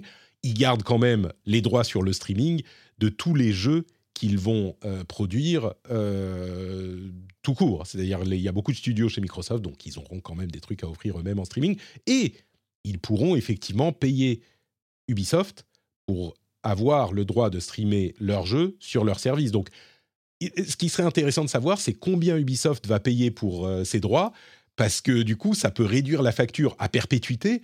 Si, je sais pas, ils payent, j'en sais rien, je dis n'importe quoi, mais genre 10, millo- 10 milliards, tu passes de 70 milliards à euh, 60, bon, bah, ça fait de l'argent économisé, quoi, euh, pour le rachat d'Activision Blizzard King. Et tu peux bien en consacrer 500 millions, je dis n'importe quoi, hein, mais c'est sans doute pas autant, mais tu peux bien en consacrer 500 millions à payer les droits pour tes jeux euh, jusqu'à la fin des temps pour, euh, pour pouvoir y avoir accès sur ton service. Euh, Oui, il y a, tout ça est... il y a deux choses. Ouais, Ouais, il y a- vas-y. il y a- pardon, il y a deux choses qu'on n'a pas mentionnées. Euh, on a mentionné, tu as mentionné King, je voulais insister dessus parce que je crois qu'on l'a pas trop fait dans les épisodes précédents où on parlait du rachat. Euh, en fait, il y, a y un calendrier quand même qui est en train de se mettre en place euh, dès cette semaine qui est que l'Union européenne va forcer, ouais, qui est que l'Union européenne va forcer Google et Apple surtout à ouvrir leur boutique d'applications à la concurrence sur mobile. Et Microsoft explique depuis plusieurs mois, depuis plusieurs années, qu'ils veulent faire une boutique d'applications alternative à l'App Store et au Google Play Store sur mobile, et que pour ça, il leur faut des titres forts. Et euh, il n'y a pas plus fort sur mobile que Candy Crush ou euh, Hearthstone ou d'autres jeux, enfin tous les jeux, et Call of Duty Mobile, bien sûr. Euh, qui sont les trois gros jeux développés par Activision Blizzard et qui sont ultra performants et qui est très rémunérateur sur mobile. Euh, à cela s'ajoutent tous les jeux que Microsoft veut proposer aussi côté Bethesda et, autres, mm. euh, fait qu'ils ont, ils veulent avoir, voilà, ça, ça, va leur permettre de, en tout cas, d'essayer de tenter de se faire une place sur ce nouveau marché qui va arriver. Et l'ouverture à la concurrence, c'est en 2024, donc c'est l'an prochain, donc il faut, euh, il faut y aller. y aller là. et c'est ça, donc c'est une opportunité, et c'est vraiment sur cette opportunité-là, visiblement, qu'ils veulent compter. C'est aussi ce qu'avaient transmis les documents internes qu'on avait vus lors du procès avec la FTC, donc ça, c'est pas que du marketing, c'est visiblement en interne aussi vraiment leur stratégie. Euh, même si après, il y a plein de raisons de racheter, il n'y a pas que ça pour racheter Activision Blizzard, mais c'est vraiment un gros morceau. Euh, l'autre point que je voulais mentionner, euh, c'est le fait que Ubisoft, c'est un acteur certes indépendant, mais la surprise, en fait, on savait plus depuis plusieurs mois que Microsoft voulait revendre probablement les droits sur le cloud gaming à un autre acteur, mais on s'attendait plutôt à un opérateur ou quelqu'un vraiment. Et que ça soit limité à l'Angleterre, peut-être. Et peut-être que ce soit limité à l'Angleterre. Là, c'est international et c'est un énorme éditeur, c'est Ubisoft. Ubisoft qui euh, n'est pas à l'abri d'un rachat. Euh, mmh. Donc, c'est-à-dire que dans les 15 prochaines années, euh, si un autre acteur, par exemple un Tencent, qui a déjà, déjà 49% 49,9 je crois. Non, non, non, ils ont beaucoup, ils ont moins, ils ont moins. Ah, moins mais ah, ils ont 49% du du groupe Guillemot qui est pas exactement ah, actionnaire. voilà. Euh, mais, euh, mais sur Ubisoft tout court, ils n'ont pas tant que ça, mais ils ont quand même un petit morceau. Et ils seraient peut-être tentés de, faire un rachat. Ubisoft, en tout cas, pourrait se mm. faire racheter dans les 15 ans à venir. Euh, Sur le Discord, on, nous disait euh, euh, Ah, mais Microsoft pourrait racheter Ubisoft Non. ça, évidemment, non. Mais par contre, Sony pourrait racheter Ubisoft. Ça serait marrant, ça. Non Bon, évidemment, non. Probablement pas non plus pour des questions de concurrence, parce que voilà, si, Microsoft n'a pas pu racheter, là, ça devient compliqué quand même si tu laisses Sony racheter alors qu'ils sont leaders du marché. mais en tout cas, Ubisoft, voilà, dans les 15 prochaines années, s'ils se font racheter par un autre acteur, bah, cet autre acteur prend possession des droits dans streaming sur tous les jeux Activision Blizzard. Enfin, c'est voilà, quand même pas rien. Et alors, du coup, euh, sachant que le marché est justement, euh, notamment les éditeurs tiers comme Ubisoft ou EA Games, sont un peu en, recherche justement de financement et de, et se posent la question de la revente quand ils voient des, Bethesda ou des Activision Blizzard se, faire racheter comme ça. Euh, bah, c'est des questions qui se posent chez. On sait que chez EA, ça s'est beaucoup posé. On sait, que, on sait que chez Ubisoft, ça se pose aussi. Bah, je pense que acheter le catalogue de, de Activision Blizzard en streaming, ça ça fait un joli, euh, ça fait une jolie ligne dans le CV quand tu veux revendre ta mm. boîte, par exemple aussi. Mm. Euh, donc, euh, donc ça peut avoir son intérêt, quoi.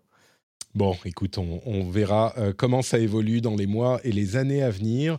Un, dernier mot quand même pour mentionner que, comme on le dit depuis un moment et comme on, on en parlait encore dans le Discord, euh, bah, c'est bizarre, c'est alambiqué, mais au final, non seulement c'est cohérent, vu les demandes de la CMA, mais en plus, au final, si ce deal se fait tel qu'il est aujourd'hui, bah, il sera très différent de ce qu'on imaginait à l'époque quand Microsoft a annoncé vouloir racheter Activision Blizzard King.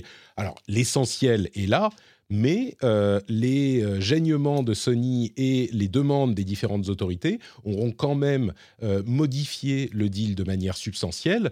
Et je dirais, euh, malgré nos euh, atermoiements sur Twitter et nos frustrations qui sont exprimées ici ou là, bah, je trouve que le système fonctionne quand même euh, très bien. C'est un peu agité de le suivre au jour le jour et on a des frayeurs ici et des chocs là. Mais en fait, bah, ça se passe exactement comme ça devrait se passer, je crois. Chacun est dans son rôle et le deal se produit comme il devrait se produire. quoi. Donc, je, suis je suis assez d'accord. Je voulais, je crois que je l'avais rappelé sur Twitter, mais euh, euh, vraiment, euh, le rachat. On peut estimer que, que, le rachat dans sa forme finale, là, tel qu'il devrait être probablement validé, est meilleur pour la concurrence et donc meilleur pour les consommateurs, notamment dans l'Union européenne. Et, et donc, enfin, le, ce qu'a fait la CMA, ça a peut-être choqué des, fans, notamment les fans de Xbox des fois, de le, blocage, etc., qui comprenaient pas forcément les raisons de ce blocage et on peut euh, en débattre, hein, bien sûr, de, leurs décisions. Pareil pour la FTC et pareil pour euh, l'Union européenne. Euh, mais dans, l'absolu, dans, l'ensemble, bah, on arrive justement à une situation où on peut estimer que chacun effectivement a été dans son rôle et que, et que on arrive à, un meilleur achat pour le, consommateur final avec un Microsoft qui va quand même pouvoir peut-être se renforcer et concurrencer de façon plus efficace, notamment Sony sur le marché des consoles de jeux. Tout en ayant un certain nombre de garanties. on va quand même peut-être avoir du coup je rappelle qu'on va, du coup, on va avoir des jeux Activision Blizzard sur la Switch. on va avoir Euh, on va enfin peut-être pouvoir jouer à Diablo 4 et moi je vais peut-être pouvoir rattraper les 15 ou 16 derniers épisodes de Call of Duty dans le Game Pass. oui, je suis sûr euh, que tu n'auras que ça à faire, hein, garanti. il, y a, plein de choses, euh, il y a, voilà, il y a plein, il y a plein de choses qui, vont sans doute être très cool et, et on va pouvoir jouer aussi à ces jeux sur d'autres services.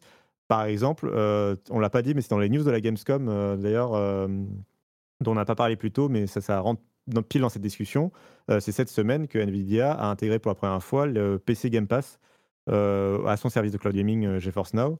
Donc si on est abonné au PC Game Pass et qu'on est abonné à GeForce Now, donc c'est deux services différents, ben on a accès à ce qui pour moi est le meilleur service de cloud gaming actuellement sur le marché parce que la qualité d'image est largement supérieure à ce que fait Xbox et c'est disponible sur toutes les, tous les écrans, toutes les plateformes que tu veux, etc. Et tu peux y jouer avec le clavier, la souris ou la manette au choix. Euh, donc ça c'est GeForce Now et maintenant si tu es abonné au PC Game Pass bah, tu as accès aux jeux du PC Game Pass dans GeForce Now alors c'est pas tous les jeux ça va peut-être être oui c'est même presque aucun jeu au début hein. et puis il faut payer GeForce Now et payer le Game Pass Ultimate c'est un peu bon mais oui tu as le, seulement le PC Game Pass mais oui oui pardon euh, mais, mais oui tout à fait mais, mais au moins c'est une possibilité qui existe euh, et c'est un truc qui n'aurait pas existé si, si, voilà, si Microsoft n'avait pas dû signer des mmh. contrats avec les autres acteurs et compagnie. Tout à fait, ouais. Donc, euh, donc c'est positif. Et même, la FT, même euh, les décisions de la FTC, je persiste à dire que c'est ça a participé à, à, ce que justement ce que la CMA et l'Union européenne puissent négocier. Enfin, tout ça a été euh, a fonctionné correctement, je trouve. Mmh. je suis d'accord. Euh, Trinity visiblement a euh, coupé, enfin la, connexion a été coupée. Oui, je me blais et tout, tu vois. Je... si elle nous, non, mais non, euh, bah, on va on va avancer, on va continuer en faisant deux choses. D'abord, en vous rappelant que, d'abord, c'était hyper intéressant. Enfin, en vous rappelant, en disant que c'était très intéressant d'avoir ton analyse comme toujours. si vous appréciez cette émission, vous savez que patreon.com/rdvjeux. N'oubliez pas que c'est par ce biais que vous pouvez soutenir l'émission et euh, c'est très très simple, ça se fait très rapidement et ça fonctionne euh, plutôt de manière sympathique, je dirais. Vous pouvez, euh, pour vous, avoir le plaisir de soutenir une émission qui vous plaît. Et pour moi, bah, j'ai le plaisir de pouvoir manger. Donc c'est gagnant-gagnant, je trouve. Patreon.com slash rdvjeux. Merci beaucoup à tous et à toutes. Want flexibility? Take yoga. Want flexibility with your health insurance? Check out United Healthcare Insurance Plans. Underwritten by Golden Rule Insurance Company, they offer flexible, budget friendly medical, dental, and vision coverage that may be right for you. More at uh1.com. Hey, I'm Ryan Reynolds. Recently, I asked Mint Mobile's legal team if big wireless companies are allowed to raise prices due to inflation. They said yes. And then when I asked if raising prices technically violates those onerous two year contracts, they said, What the f are you talking about, you insane Hollywood ass? So to recap, we're cutting the price of Mint Unlimited from $30 a month to just $15 a month. Give it a try at mintmobile.com slash switch. $45 up front for three months plus taxes and fees. Promo for new customers for limited time. Unlimited more than 40 gigabytes per month. Slows. Full terms at mintmobile.com. Et continue avec les jeux auxquels on a joué en ce moment. Et il y a un truc qui se passe, c'est que maintenant, on va placer le segment qu'on a enregistré avec Sky Marmot, avec Damien, pour vous parler de euh, Armored Core 6 Fires of Rubicon. C'est tout de suite maintenant et on revient juste après. Et nous voici donc avec euh, Damien, la marmotte du ciel, qui va nous parler d'un jeu dans lequel on vole dans le ciel. C'est parfait, c'est idéal. Bonjour Damien, comment ça va? Salut Patrick, bah écoute, ça va très bien. Enfin non, ça va très bien, je dis n'importe quoi, il fait une chaleur incroyable. Donc euh, je vais essayer de survivre euh, le temps des 10-15 minutes où euh, on va parler d'Armored Core. Ouais, et après tu, vas enlever ton t-shirt et ton pantalon ah, et balader en caleçon, c'est ça? C'est ça, mais une fois que j'aurai coupé la caméra, bien sûr. Merci de ta sollicitude. Moi, moi, chez moi, il fait 17 et j'ai un petit pull, tu vois, donc... Ah, ne me tente pas parce qu'il y a des vols Lyon-Finlande qui peuvent se faire rapidement. Là, tu vas me voir sonner à la porte cet après-midi. On a de la place, on a de la plage, t'attends. Mais en attendant, donc, tu vas nous parler euh, de Armored Core 6 Fires of Rubicon. Il y, a, il y a un jeu de mots à faire avec euh, Ruby Gamescom ou tu vois un truc comme ça puisqu'on parle de la Gamescom dans l'épisode. Mais on Ah, enregistre ça si. avant. Donc, euh, mais ça sera intégré après. C'est la temporalité des podcasts qui est perturbée. Et donc, Fires of Rubicon, que je pense une catégorie de la population attend énormément, et une autre catégorie de la population euh, ne verra même pas passer. Toi, tu l'as adoré. Dis-nous en plus, qu'est-ce que c'est que ce jeu et pourquoi il est bien? Bah, alors déjà, c'est une surprise. Ce, jeu est une surprise parce que qui aurait pu penser que From Software allait sortir une suite à cette licence? Que les gens le savent peut-être pas, mais euh, Armored Core, en fait, c'est une des premières licences de From Software avec euh, la série euh, Kingsfield. C'était leurs deux premières euh, licences sorties à l'époque euh, sur euh, la première PlayStation. Le premier Armored Core, c'est 97. Et après, il y a eu plein de jeux, mais des jeux qui étaient moyennas. Vraiment, il Mm. suffit de regarder les scores métacritiques. Les jeux se font. Enfin, je pense qu'il n'y en a aucun qui dépasse le 73-74 euh, métacritique. Donc, on sait que ça veut dire des jeux pas incroyables. Et pourtant, il y a une vraie euh, base de fans autour de cette série. Il y a vraiment des gens qui sont euh, complètement fous de, de ce- ce- cette licence parce que bah, c'est du jeu de robot. Et le jeu de robot, ça parle quand même à euh, pas mal de monde. Des gens qui ont grandi avec justement peut-être les dessins animés autour des robots, euh, qui sont euh, passionnés par les mechas euh, parce qu'ils aiment le Japon, ils aiment enfin, ces choses-là. Et, euh, Ouais, c'est vraiment les coup, euh, robots, les robots japonais à la. ah bah euh, oui, là on est en pleine euh, influence euh, Gundam, euh, etc. Quoi, c'est Macross. euh, Enfin voilà, on est on est dedans. Et, euh, et donc du coup, c'est une vraie surprise que From Software ait sorti une suite parce que, comme je le disais, les jeux n'étaient pas incroyables. En fait, c'était surtout des problèmes techniques. Techniquement, euh, ça faisait, enfin, c- c'était assez moche quoi à l'époque. Et euh, on se relevait pas la nuit pour regarder ça.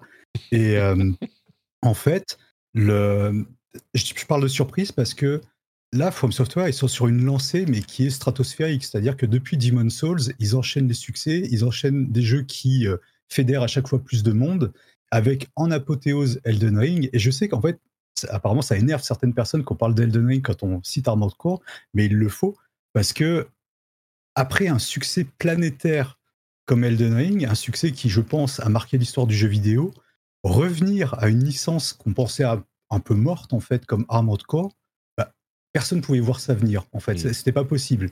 C'était vraiment inattendu. Et, euh, et donc, du coup, bah, ce, ce jeu va parler, en fait, à deux types de personnes, ceux qui sont fans d'Armored Core, et puis aussi ceux qui euh, ont découvert, par exemple, From Software avec euh, Elden Ring, et qui sont curieux de voir ce qui arrive derrière. Voilà. Et Mais c'est marrant eux, ça va que- peut-être leur faire une surprise. Même si la difficulté, euh, d'après ce que tu sembles trouver, et- alors il y a plein de gens qui disent Ouais, euh, ils ont dit depuis le début que c'est pas du tout d'un Soulsborne et que machin. Il y a quand même des trucs de difficulté, de pattern, de, il faut faire attention, il faut avoir le bon équipement, etc. Mais on va y revenir. Euh, juste un mot pour noter que euh, ça semble être un projet de cœur de Miyazaki, euh, qui est à la base de la série des Souls, et qui est arrivé en fait chez From en cours de route. Il est arrivé pas pour le premier Armored Core, mais c'est le premier jeu su- sur lequel il a travaillé chez From, c'était un Armored Core.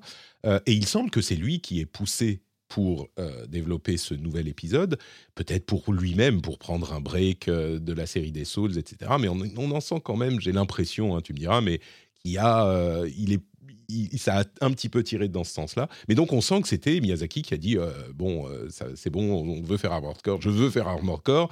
Et chez From, euh, bah, quand Miyazaki dit quelque chose, on fait ce qu'il dit parce que c'est effectivement celui qui est à l'origine de toutes les fortunes et les succès de la boîte.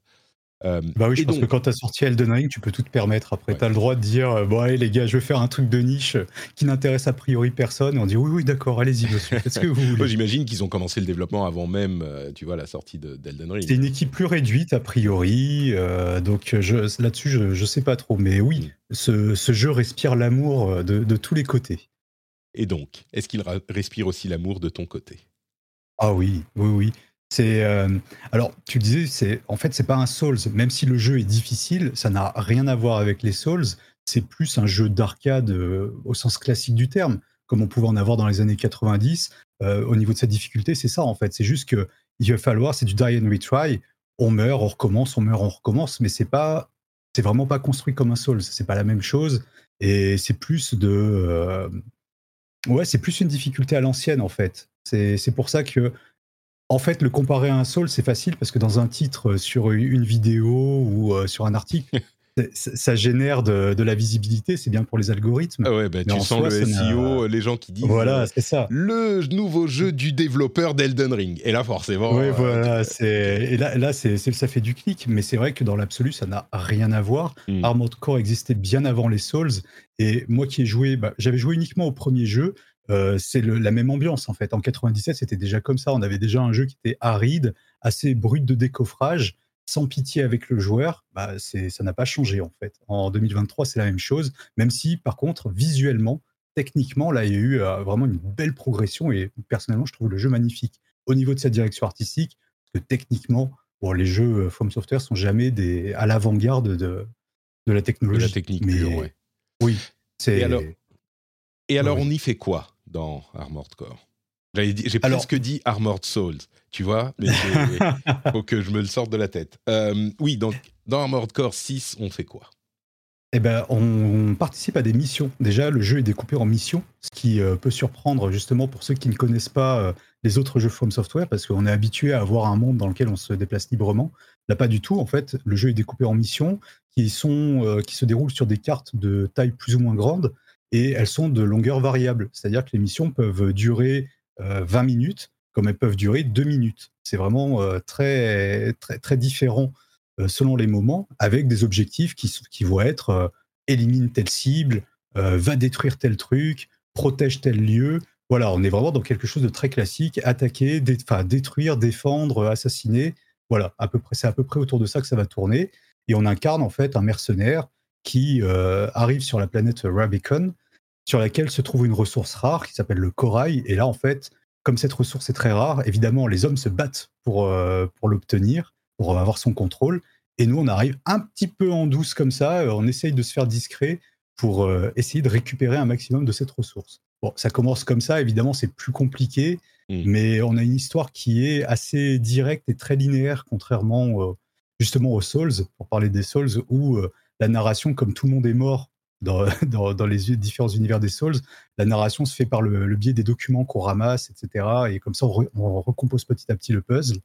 Là, c'est en temps réel, en fait, que les événements se passent. Donc, euh, c'est très linéaire. Évidemment, on trouve quelques documents qui nous éclairent un petit peu sur le passé, euh, ce qui ce qui s'est passé avant que nous, on arrive. Mais c'est quand même beaucoup plus simple d'accès en termes de, narration que euh, les Souls, justement. Et j'ai l'impression que la narration n'est pas vraiment le cœur du jeu, euh, qu'elle n'est pas non plus euh, euh, captivante. Ah, tu me diras peut-être le contraire, mais, mais là, c'est pas surprenant pour un jeu From. C'est le gameplay qui est vraiment l'attrait du, du, titre.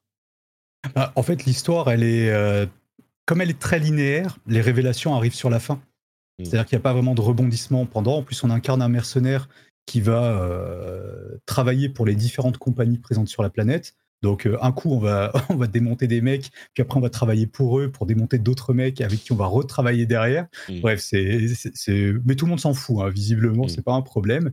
Ah, Là euh, on nous en tient pas rigueur. Voilà. donc c'est vrai que l'histoire en fait met du temps à apporter son lot de révélations. Il faut savoir qu'il y a trois fins différentes dans le jeu.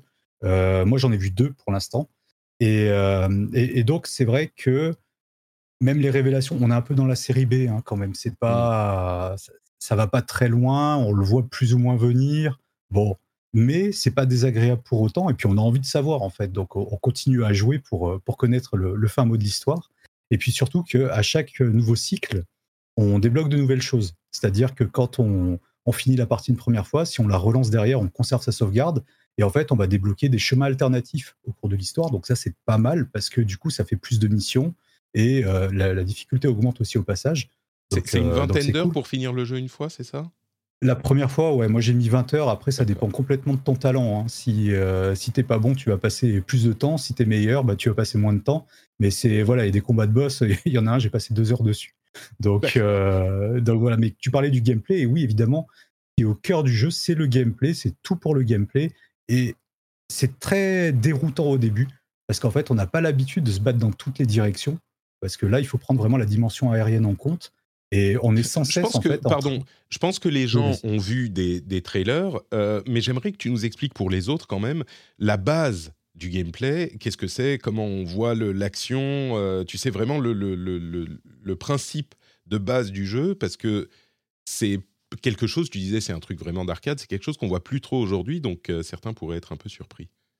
Bah, donc c'est un jeu d'action à la troisième personne. On voit la caméra est positionnée derrière notre robot et en fait les ennemis peuvent se déplacer dans toutes les directions, y compris dans les airs. Donc c'est mmh. pas rare en fait de se faire attaquer par dessus, qui peut surprendre parce qu'en fait on voit pas forcément l'ennemi euh, qui va nous euh, pilonner la gueule à coups de missile. Donc en fait il y a plein de petites aides euh, visuelles et sonores qui vont indiquer que ah bah tiens il y a peut-être on vient de nous verrouiller il y a un missile qui nous arrive dessus mais d'où? On sait pas bon bah on mmh. fait attention on regarde aussi le, la boussole en bas de l'écran et, et, en fait dans les combats il faut vraiment prendre en compte cette l'importance du, du, ciel pour euh, pouvoir attaquer. Il faut, savoir, il faut être capable de d'esquiver sur les côtés, mais aussi de s'envoler, de, de, plonger vers le sol. voilà, il y a vraiment beaucoup de choses et c'est vrai que c'est un peu déroutant. Euh, il y a des gens qui comparaient un petit peu ça à Zone of the Enders. Ouais, on peut retrouver un petit peu de ça, mais là, c'est vraiment très arcade et sans pitié. En fait, il n'y a pas vraiment le droit à l'erreur. Euh, le, jeu est assez dur là-dessus. Et euh, tu as pris un plaisir. Alors, je vais révéler que j'ai déjà vu ta, ta, review. Tu vois, tu as, pris, tu as pris un plaisir fou euh, au jeu et on l'a compris, on l'a senti dans ce que tu disais jusqu'à maintenant, mais tu l'as vraiment adoré du coup. C'est un gameplay qui t'a complètement parlé à tous les niveaux, à la fois l'aspect gameplay immédiat euh, de bah, on essaye de viser, on tire, machin, mais aussi la construction de ton mec pour aller euh, accomplir telle ou telle mission et voir recommencer avec une construction différente, avec un, équipement différent pour mieux la réussir. Et tout a plu. Oui, oui, parce que justement, parce que euh, merci de l'avoir dit, parce que j'allais oublier de le préciser, le jeu est vraiment en deux phases distinctes. Il y a l'émission, mais avant l'émission, il y a la construction du robot qui est d'une importance mais capitale, parce qu'en fait, on ne peut pas faire les choses à peu près. Si on fait de l'à peu près, ça va passer pendant un temps et puis on va se confronter à un mur de difficulté euh, énorme et on va se faire marcher dessus. Euh, donc oui, il faut passer du temps à optimiser son robot. On va avancer à tâtons parce que comme on ne sait pas qui on va affronter dans l'émission, c'est un peu la surprise. Il va falloir beaucoup observer les ennemis et modifier après pièce par pièce pour essayer de s'y retrouver. Et oui, j'ai adoré ça parce que bah, après c'est personnel. Hein. Moi, j'adore les jeux qui me mettent en difficulté. J'aime bien être face à un jeu où je me dis ah zut, j'y arrive pas du premier coup ah zut, il va falloir réfléchir et trouver une solution. Personnellement, j'adore ça. En revanche, je pense que le jeu ne s'adresse pas à tout le monde parce que euh, il crée beaucoup de frustration en fait, parce que la mort est inévitable. On va échouer, c'est comme ça, on peut pas l'éviter. Et ça, il y a des gens qui l'acceptent pas, en fait, enfin qui l'acceptent pas, qui ont du mal avec ça, qui ont envie en fait de, jouer un jeu pour se détendre, mais qui n'ont pas envie de se prendre la tête sur un boss pendant deux heures parce que bah, ils n'ont pas le temps, tout simplement. Euh, et, donc, c'est pour ça que je pense qu'on est vraiment sur un, genre un peu de niche. Et c'est là que c'est surprenant aussi de la part de From Software parce que Elden Ring, c'était un vrai mouvement d'ouverture envers le, grand public. Ils ont fait un jeu qui s'adressait au plus grand nombre avec euh, ce, monde ouvert qui laisse beaucoup de liberté et donc de facilité. Et, euh, du coup, bah, là, Armand Core, non, ça s'adresse pas à tout le monde. Je pense pas en tout cas. Il faut déjà aimer les robots, ce qui est un peu un genre de niche. Il faut aimer les jeux qui sont très difficiles. Alors quand je dis très difficile, c'est pas c'est pas impossible, hein. évidemment, on, y arrive. Et puis à partir d'un certain point dans le jeu aussi, on a suffisamment de possibilités pour y arriver à peu près tranquillement. Mais c'est vrai que le début est assez rude. Le premier mmh. chapitre, notamment, est d'une violence rare. Ah oui, dès le début, quand tu. ah oui, le, premier le, premier chapitre du jeu, bah, le, tout premier boss, moi j'ai mis 30 euh, ou 40 minutes à le vaincre. C'est long quand même. Hein.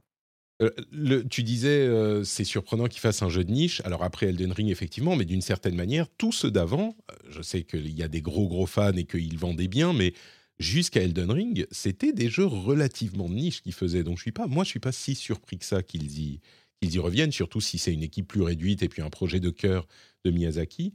Mais, mais pour revenir donc aux boss sur lesquels tu as passé du temps, donc le gameplay, c'est vraiment ce que j'imagine. Hein, moi, je connais pas, je connais pas la série, mais c'est genre, tu as un type d'arme qui est euh, une sorte de mitrailleuse qui va te permettre de tirer direct sur les ennemis, et puis tu as des missiles qui vont te permettre de faire un lock-on, et tu dois euh, naviguer entre les deux et essayer d'éviter de te faire tirer dessus avec un, dash euh, que tu vas utiliser judicieusement pour éviter les missiles qui t'arrivent dans la figure. Peut-être même qu'il y a des euh, contre-mesures qui vont euh, te protéger un petit peu. C'est ce genre de choses. Tu appuies sur tous les boutons, tu regardes partout, tu mets OK, là, ma, ma mitrailleuse est, a refroidi, donc je peux la réutiliser. Là, j'ai encore quelques missiles, machin. Et c'est super, comment, hectique. C'est nerveux, ça bouge partout, c'est stressant, quoi, dans le gameplay. Et du coup, la Mhm. difficulté vient de qu'il faut bien éviter, qu'il faut bien dasher au bon moment, qu'il faut utiliser les bonnes armes sur les bons ennemis euh, euh, ou, ou dans la bonne phase du combat. C'est ça? Ouais, ouais, en fait, c'est tout ça. Déjà, on peut équiper euh, Tout quatre armes.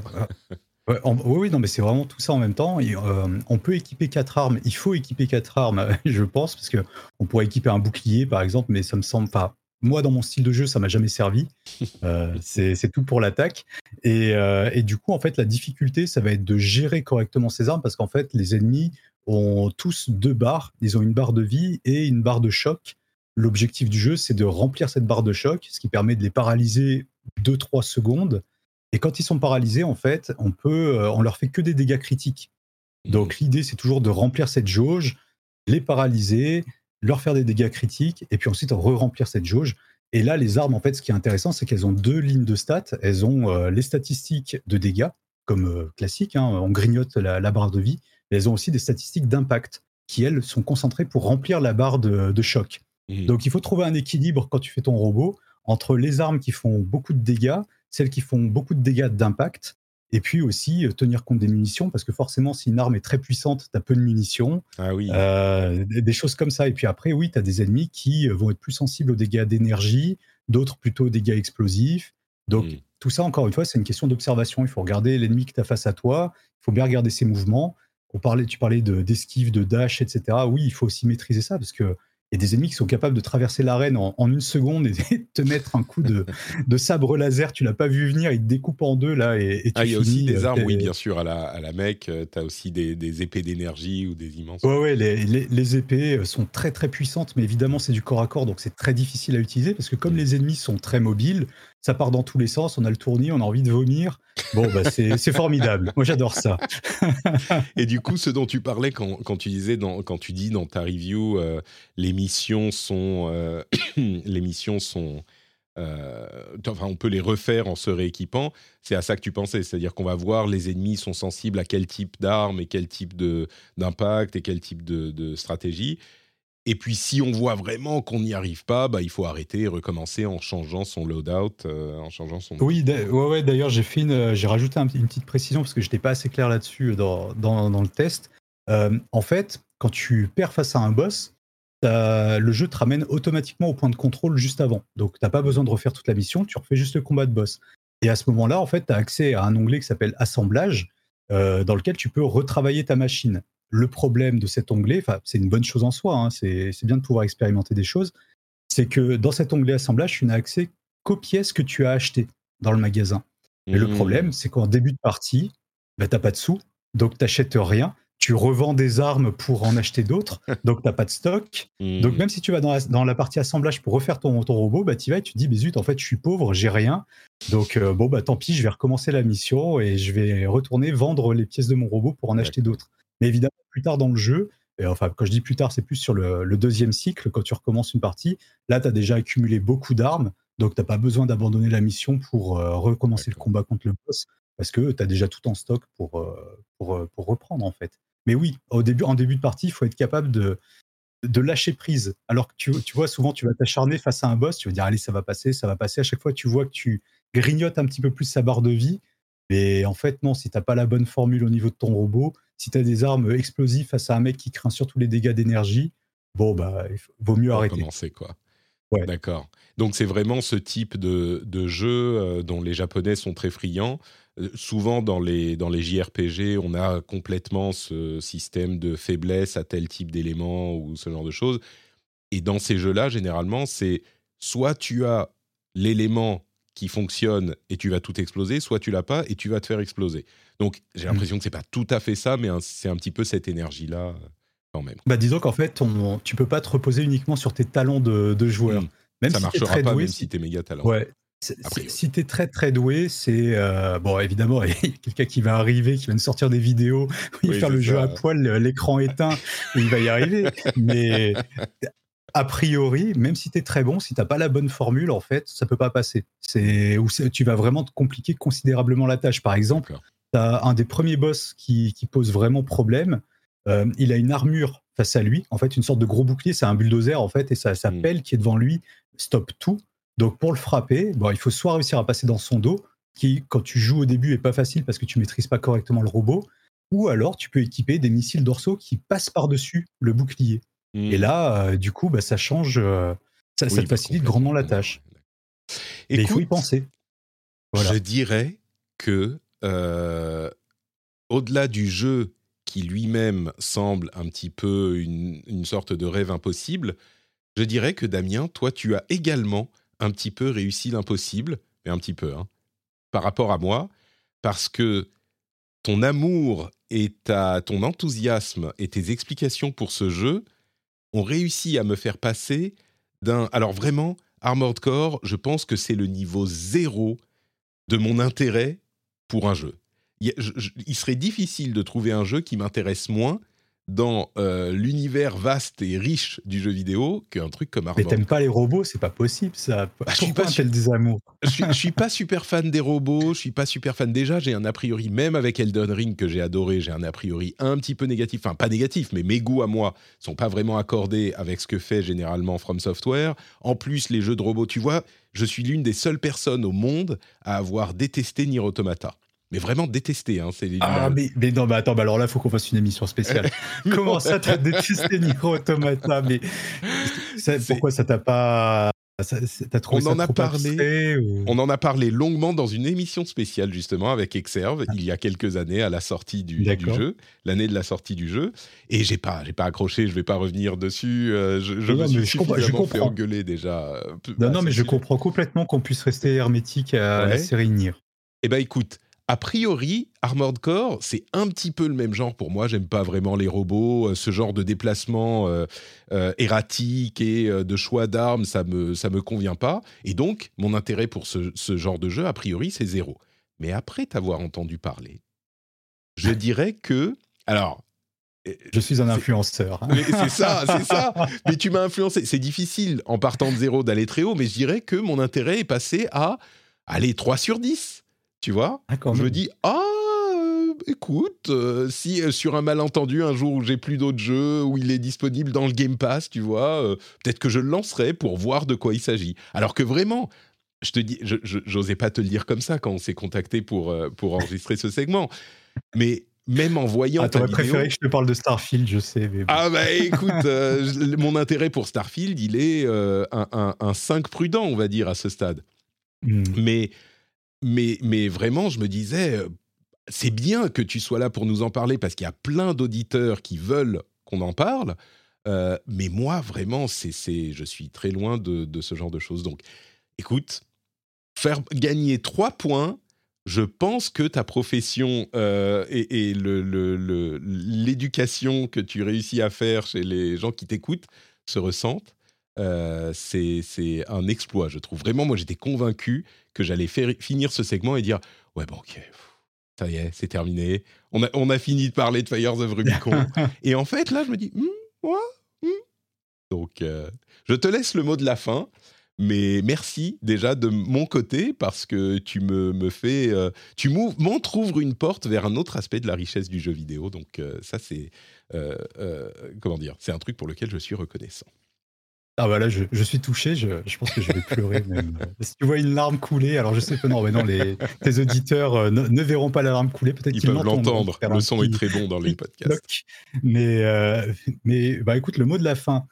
Encore une fois, moi j'ai adoré ce jeu parce que bah, j'ai grandi avec des jeux comme ça en fait.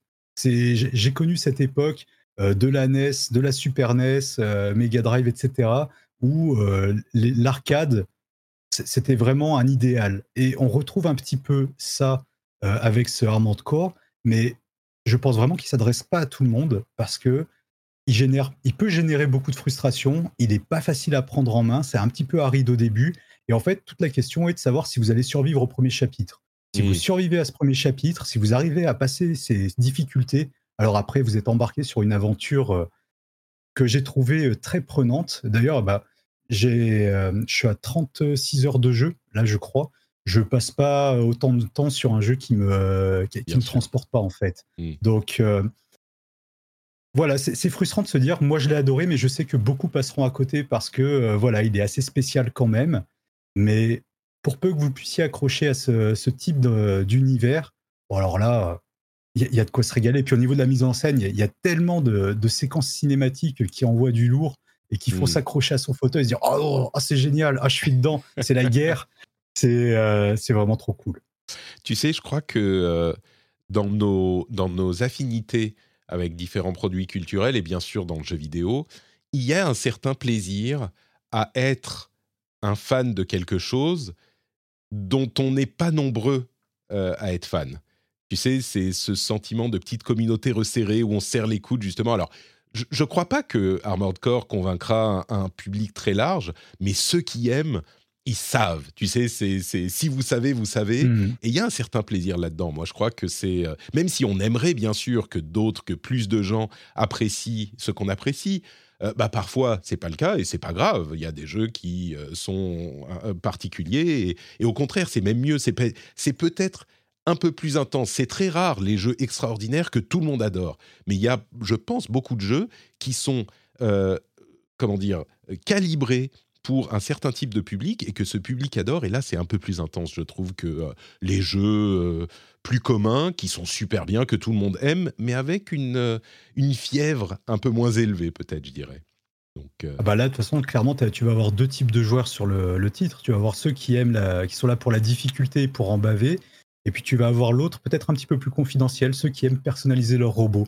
Parce que euh, tu peux faire tellement de choses au niveau de la personnalisation. Tu peux euh, vraiment modifier absolument toutes les couleurs. Il y a, euh, de, manière générale, je crois qu'il y a six, non, cinq niveaux de cinq couleurs que tu peux paramétrer. Et après, pièce par pièce, tu peux encore les modifier. Tu peux hmm. modifier aussi au niveau de tes armes. Je crois, j'ai pas essayé parce que moi la personnalisation c'est pas trop mon truc. Mais euh, vraiment là, je, je sais d'avance qu'on va avoir plein de vidéos sur les différents, euh, différentes personnalisations de robots. Euh, Moi-même, là, j'ai prévu un petit guide de démarrage pour aider les, les joueurs à survivre au premier chapitre avec les différents builds pour passer les premiers boss. Voilà, ça clairement, ça peut. ça- c'est un aspect du jeu aussi qui va intéresser les gens. Ce- C'est le côté mécanicien où je construis mon robot et j'imagine que je- j'en suis le pilote. Ah, trois et demi? Si, si on continue à parler, je vais finir par aller sur le store, là. Qu'est-ce que... bon. Merci en tout cas, Damien. C'était euh, super sympa de ta part de prendre le temps de venir nous parler du jeu. Évidemment, on rappelle aux auditeurs que ta chaîne YouTube Sky Marmotte, la mar- marmotte du ciel, euh, est alimentée bah, régulièrement avec euh, tout plein Mhm. de, de vidéos, de tests et de reviews. Et euh, tu, m- on- tu me disais que tu vas bientôt faire une nouvelle série de shorts en plus.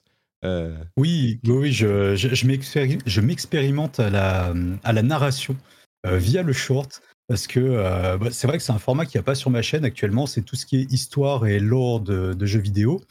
Et j'avais songé à le faire à l'époque de la sortie sur Elden Ring, mais j'étais lessivé après mon guide parce que j'avais sorti une trentaine de vidéos vraiment en un mois. Il y avait une vidéo par jour. C'était extrêmement intense et en fait, je pouvais plus voir Elden Ring en peinture parce que euh, j'en avais marre. En fait, ça avait vampirisé toute ma vie pendant, euh, pendant un mois. Et c'est dommage parce qu'en fait, j'aurais dû, c'était super intéressant, mais j'avais plus la force à ce moment-là. Donc là, ouais, je vais me lancer dans le récit de, de l'histoire de Dark Souls, le premier, le premier, enfin le premier Souls, non, il y a eu Demon's Souls avant, mais comme j'ai fait le let's play euh, guide de Dark Souls cet été, bah, j'avais envie de raconter son histoire au format short. Donc ce sera des petites vidéos euh, d'une minute. Et je voulais voir en fait si c'était possible de raconter une histoire comme ça. Mm. Bah, a priori, oui. Donc euh, on va voir ce que ça donne et si les, les gens sont réceptifs. super. Et ben écoutez, sur YouTube, la chaîne de Sky Marmotte. Un autre endroit où on peut te retrouver? Twitter, euh, décidément, j'arrive pas à me servir de cet outil. hein, ça veut pas. Je- J'arrive pas à faire des, des tweets polémiques. euh, voilà, je, je reste sage dans mon coin. Donc, euh, non, voilà, je- un outil que je ne maîtrise pas, c'est bien Twitter. Mais voilà, c'est l'autre endroit où on peut me trouver pareil, Sky Marmotte. Super. Merci beaucoup, Damien. À la prochaine. Merci à toi, Patrick. Ouais, avec plaisir. Et voilà, merci Damien encore une fois. Euh, on va continuer avec les jeux auxquels nous on a joué et auxquels on a, euh, oui, les jeux auxquels on a joué, ça sera peut-être un petit peu moins long que d'habitude parce que moi c'est beaucoup de jeux auxquels j'ai joué euh, régulièrement. Alors Trinity, si elle revient, elle reviendra et elle nous dira ce qui se passe de son côté. J'ai l'impression que là ça a l'air compliqué du côté de New Brunswick. Dis-moi Cassim, c'est quoi Rounds? C'est quoi ce truc? Alors, Rounds, c'est un jeu que je ne connaissais pas avant hier euh, après-midi. D'accord. euh, c'est un jeu, déjà, je vais commencer par dire qu'il coûte 2,50€ sur Steam, euh, parce qu'il est actuellement en solde, mais qu'il coûtera, sinon, il coûte 4,89€, donc rien, disons-le.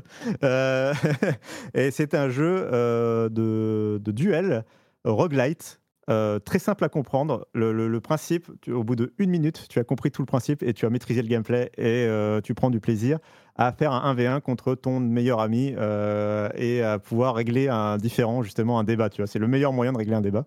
alors, comment ça se passe? Merde, à propos de régler, régler un débat, excuse-moi, j'ai complètement oublié de dire que cette semaine, c'est la Note Patrick Community Cup, mais la semaine prochaine, il y a le Note Patrick Community Clash qui est beaucoup moins ambitieux. C'est un, patriote, enfin un, auditeur qui est devenu patriote qui m'a dit euh, on pourrait faire un 1v1 sur Overwatch en jouant nos persos support et je te promets que je suis aussi mauvais que toi donc tu auras tes chances. On va voir, on va faire un 1v1 avec euh, Zenyatta sans doute et je suis sûr que je vais perdre mais on va voir s'il est suffisamment mauvais pour perdre contre moi. Ça sera la même la semaine prochaine après le rendez-vous jeu. Donc euh, après la Note Patrick Community Cup, il y aura le Note Patrick Community Clash. Ça sera moins ambitieux. Euh, Alors. Oui, Zenyatta est patriote, Johan. Mais du coup, on aurait pu le faire sur Rounds. Ça a l'air sympa, ce petit jeu. Alors, c'est très sympa, ça marche très bien, euh, c'est très léger, ça, fonctionne direct. C'est donc un jeu de 2D roguelite où vous allez donc un peu plateformé avec le, clavier et euh, visé avec la souris. Euh, mais c'est comme un, je sais pas comment on appelle ça, mais les top-down shooters, on, on, vise avec la souris et le personnage agite son bras sur le côté, quoi. Mhm. Euh, et en fait, c'est un enchaînement de. c'est un peu un dual stick shooter, mais à la souris. C'est ça, mhm. jusqu'à et ça va durer jusqu'à 5 manches ou en tout cas le premier qui a 5 victoires gagne. et en fait, à chaque fois que tu perds un duel, euh, à chaque fois que tu perds un duel, tu vas avoir le choix d'un buff. Euh, c'est ça la composante roguelite. Euh, tu vas pouvoir hmm. te buffer. Et en fait, si tu enchaînes comme ça, par exemple, si la personne contre qui tu te bats est vraiment plus forte que toi, bah, en fait, tu vas buffer, buffer, buffer, alors qu'elle, elle va rester avec sa, son build de base. Et en fait, bah, arriver, plus, plus, ça va, plus c'est cassé en plus, bien sûr.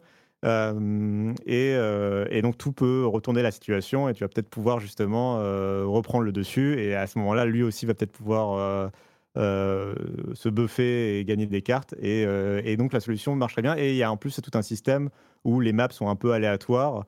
c'est des maps assez simples mais avec du platforming et si tu, tombes dans le vide par exemple où il y a aussi des, des fois des, genre des roues circulaires et tout ça, si tu te prends les décors, si tu tombes dans le vide, tu te prends des dégâts. Donc il faut aussi jouer un peu avec la plateforme et tu as un petit système de, de, bouclier, euh, de parade.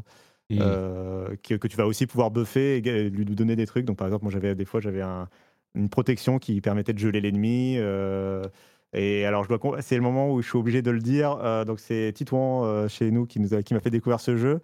Euh, qui m'y a fait jouer. Alors, c'était sa première fois aussi à lui et euh, il m'a éclaté. Ah zut Je croyais que tu allais dire que tu l'avais, tu l'avais écrabouillé. Non non non, non, non, il m'a éclaté dans les grandes largeurs. Donc faut, Mais pourtant, tu es diamant sur Overwatch, tu es un expert et de oui, euh, qui est l'autre jeu que je peux mentionner. Bah, j'ai repris Overwatch 2 après des mois et des mois de, pause et je me mhm. suis requalifié en diamant. Donc voilà, ça m'a redonné un peu de baume au cœur. mais non, le, le, le, jeu en 2D, là, là c'était pas pour moi, malheureusement. Mais non, mais alors le jeu est très cool.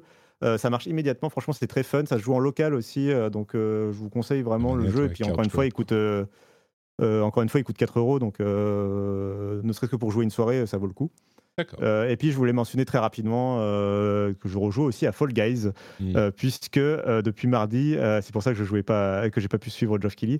depuis mardi, il y a eu l'arrivée du pass VIP Final Fantasy XIV dans Fall Guys, avec tout un, tout un avec, eh, on, a, on a tous les nôtres, hein. on a tous les nôtres. Il y en a qui, qui, qui rigolent là, qui disent oh mais encore il parle de Destiny, encore il parle de Street Fighter, encore il parle de Final Fantasy XIV. Et vous aussi, vous avez le vôtre. Donc, ça va, hein Voilà. Pardon. Voilà. Non, non, mais du coup, voilà, je débloque petit à petit mes skins. Là, j'ai le gros chocobo jaune. Après, il y a le gobu, etc. Et je suis en train de développer mon Battle Pass euh, euh, dans Fall Guys. Je t'en félicite. Euh, moi, j'ai joué à quoi? J'ai joué. Alors, Overwatch 2, tu le mentionnais. Je suis curieux, euh, t'as pas joué pendant des mois. Est-ce que Ouais. tu as apprécié ton retour du coup? Tu dis que tu t'es qualifié, donc j'imagine que euh, ça t'a plu quand même, mais euh, c'était sympa quoi. Quand, quand je disais les, les dernières fois, ouais, bah ça fonctionne toujours. On est d'accord, ça fonctionne toujours. Euh, alors, ça fonctionne toujours. La communauté est toujours aussi toxique. Et et euh, donc, je me suis fait insulter quelques fois, bien sûr. Mais sinon, euh, donc j'ai j'ai- c'est vrai que moi, j'ai- du coup, il y a des nouveaux personnages. C'est- c'est- J'ai vraiment eu l'effet nouveauté, puisque il y a plusieurs personnages que je ne connaissais pas. Et surtout, même, il y avait des, des maps et des types de maps que je ne connaissais pas. J'ai pu découvrir notamment les hot points, là, euh, enfin, les, je sais plus comment on appelle ça, mais le sorte de, de truc où il faut capturer un point, le garder pendant un peu. Et après, Flashpoint, tu ne ouais. re- voilà, et tu ne resettes pas le round, c'est ça qui est intéressant, le round se ne se reset pas. Alors la première fois, il te ne, il te ne l'explique pas. Et alors la première fois, j'étais là, ah bon, bah, le round est terminé, je fais alt tab, tu vois, le, le temps qu'il se passe autre chose. Je refais alt tab, mais, mais comment ça, je suis encore dans l'arène?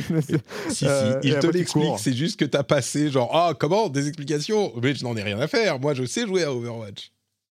Ok, bon, j'ai peut-être pas suivi alors. Mais en tout cas, euh, j'avais pas compris. Euh, mais euh, donc, euh, mais très sympa comme map, comme type de map. C'est un, un peu le bordel et ça renforce un truc que. Alors, si je, voulais, si je voulais être un peu critique d'Overwatch 2, ça renforce un truc que j'ai l'impression qui est en train de se développer, qui est que les gens jouent encore plus dans leur coin et qu'il y a moins de, de- d'effets de team.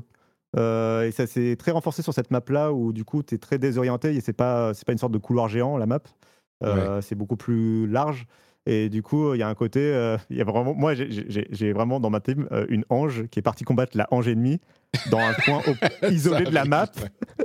Euh, et voilà ils ont fait leur Et duel dis, dans mais- leur coin ils ont vécu Non, leur mais l'autre point, l'autre point est ouvert là. Faut y aller, les gars. Mais je crois que c'est beaucoup de gens qui connaissent pas. Tu sais, les deux trois Non, premières oui. semaines, deux trois premiers mois, c'est un nouveau mode complet. Les gens savent pas. Donc, euh, j'avoue que moi-même, la première fois, je me disais, mais attends, où on est? Qu'est-ce que on- Ah, c'est là-bas. C'est vraiment voilà c'est bon, bref Euh, mais très sympa bon voilà C'est Overwatch, quoi. J'ai aussi joué à Street Fighter 6, évidemment, pour me préparer. J'ai repris un entraînement intensif pour me préparer à la Note Patrick Community Cup, pour essayer de ne pas euh, me faire battre dès le premier round. On verra comment ça se passe.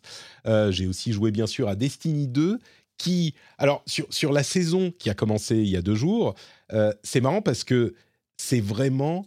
Il y a un truc de fou qui se passe. Et je veux pas vous dire ce que c'est. Ne regardez pas le trailer. Allez juste, si vous appréciez Destiny, jouez, faites les, je sais pas, les trois premiers quarts d'heure qui sont les missions d'introduction. C'est vraiment euh, intéressant ce qui se passe au niveau du scénario parce que c'est inattendu.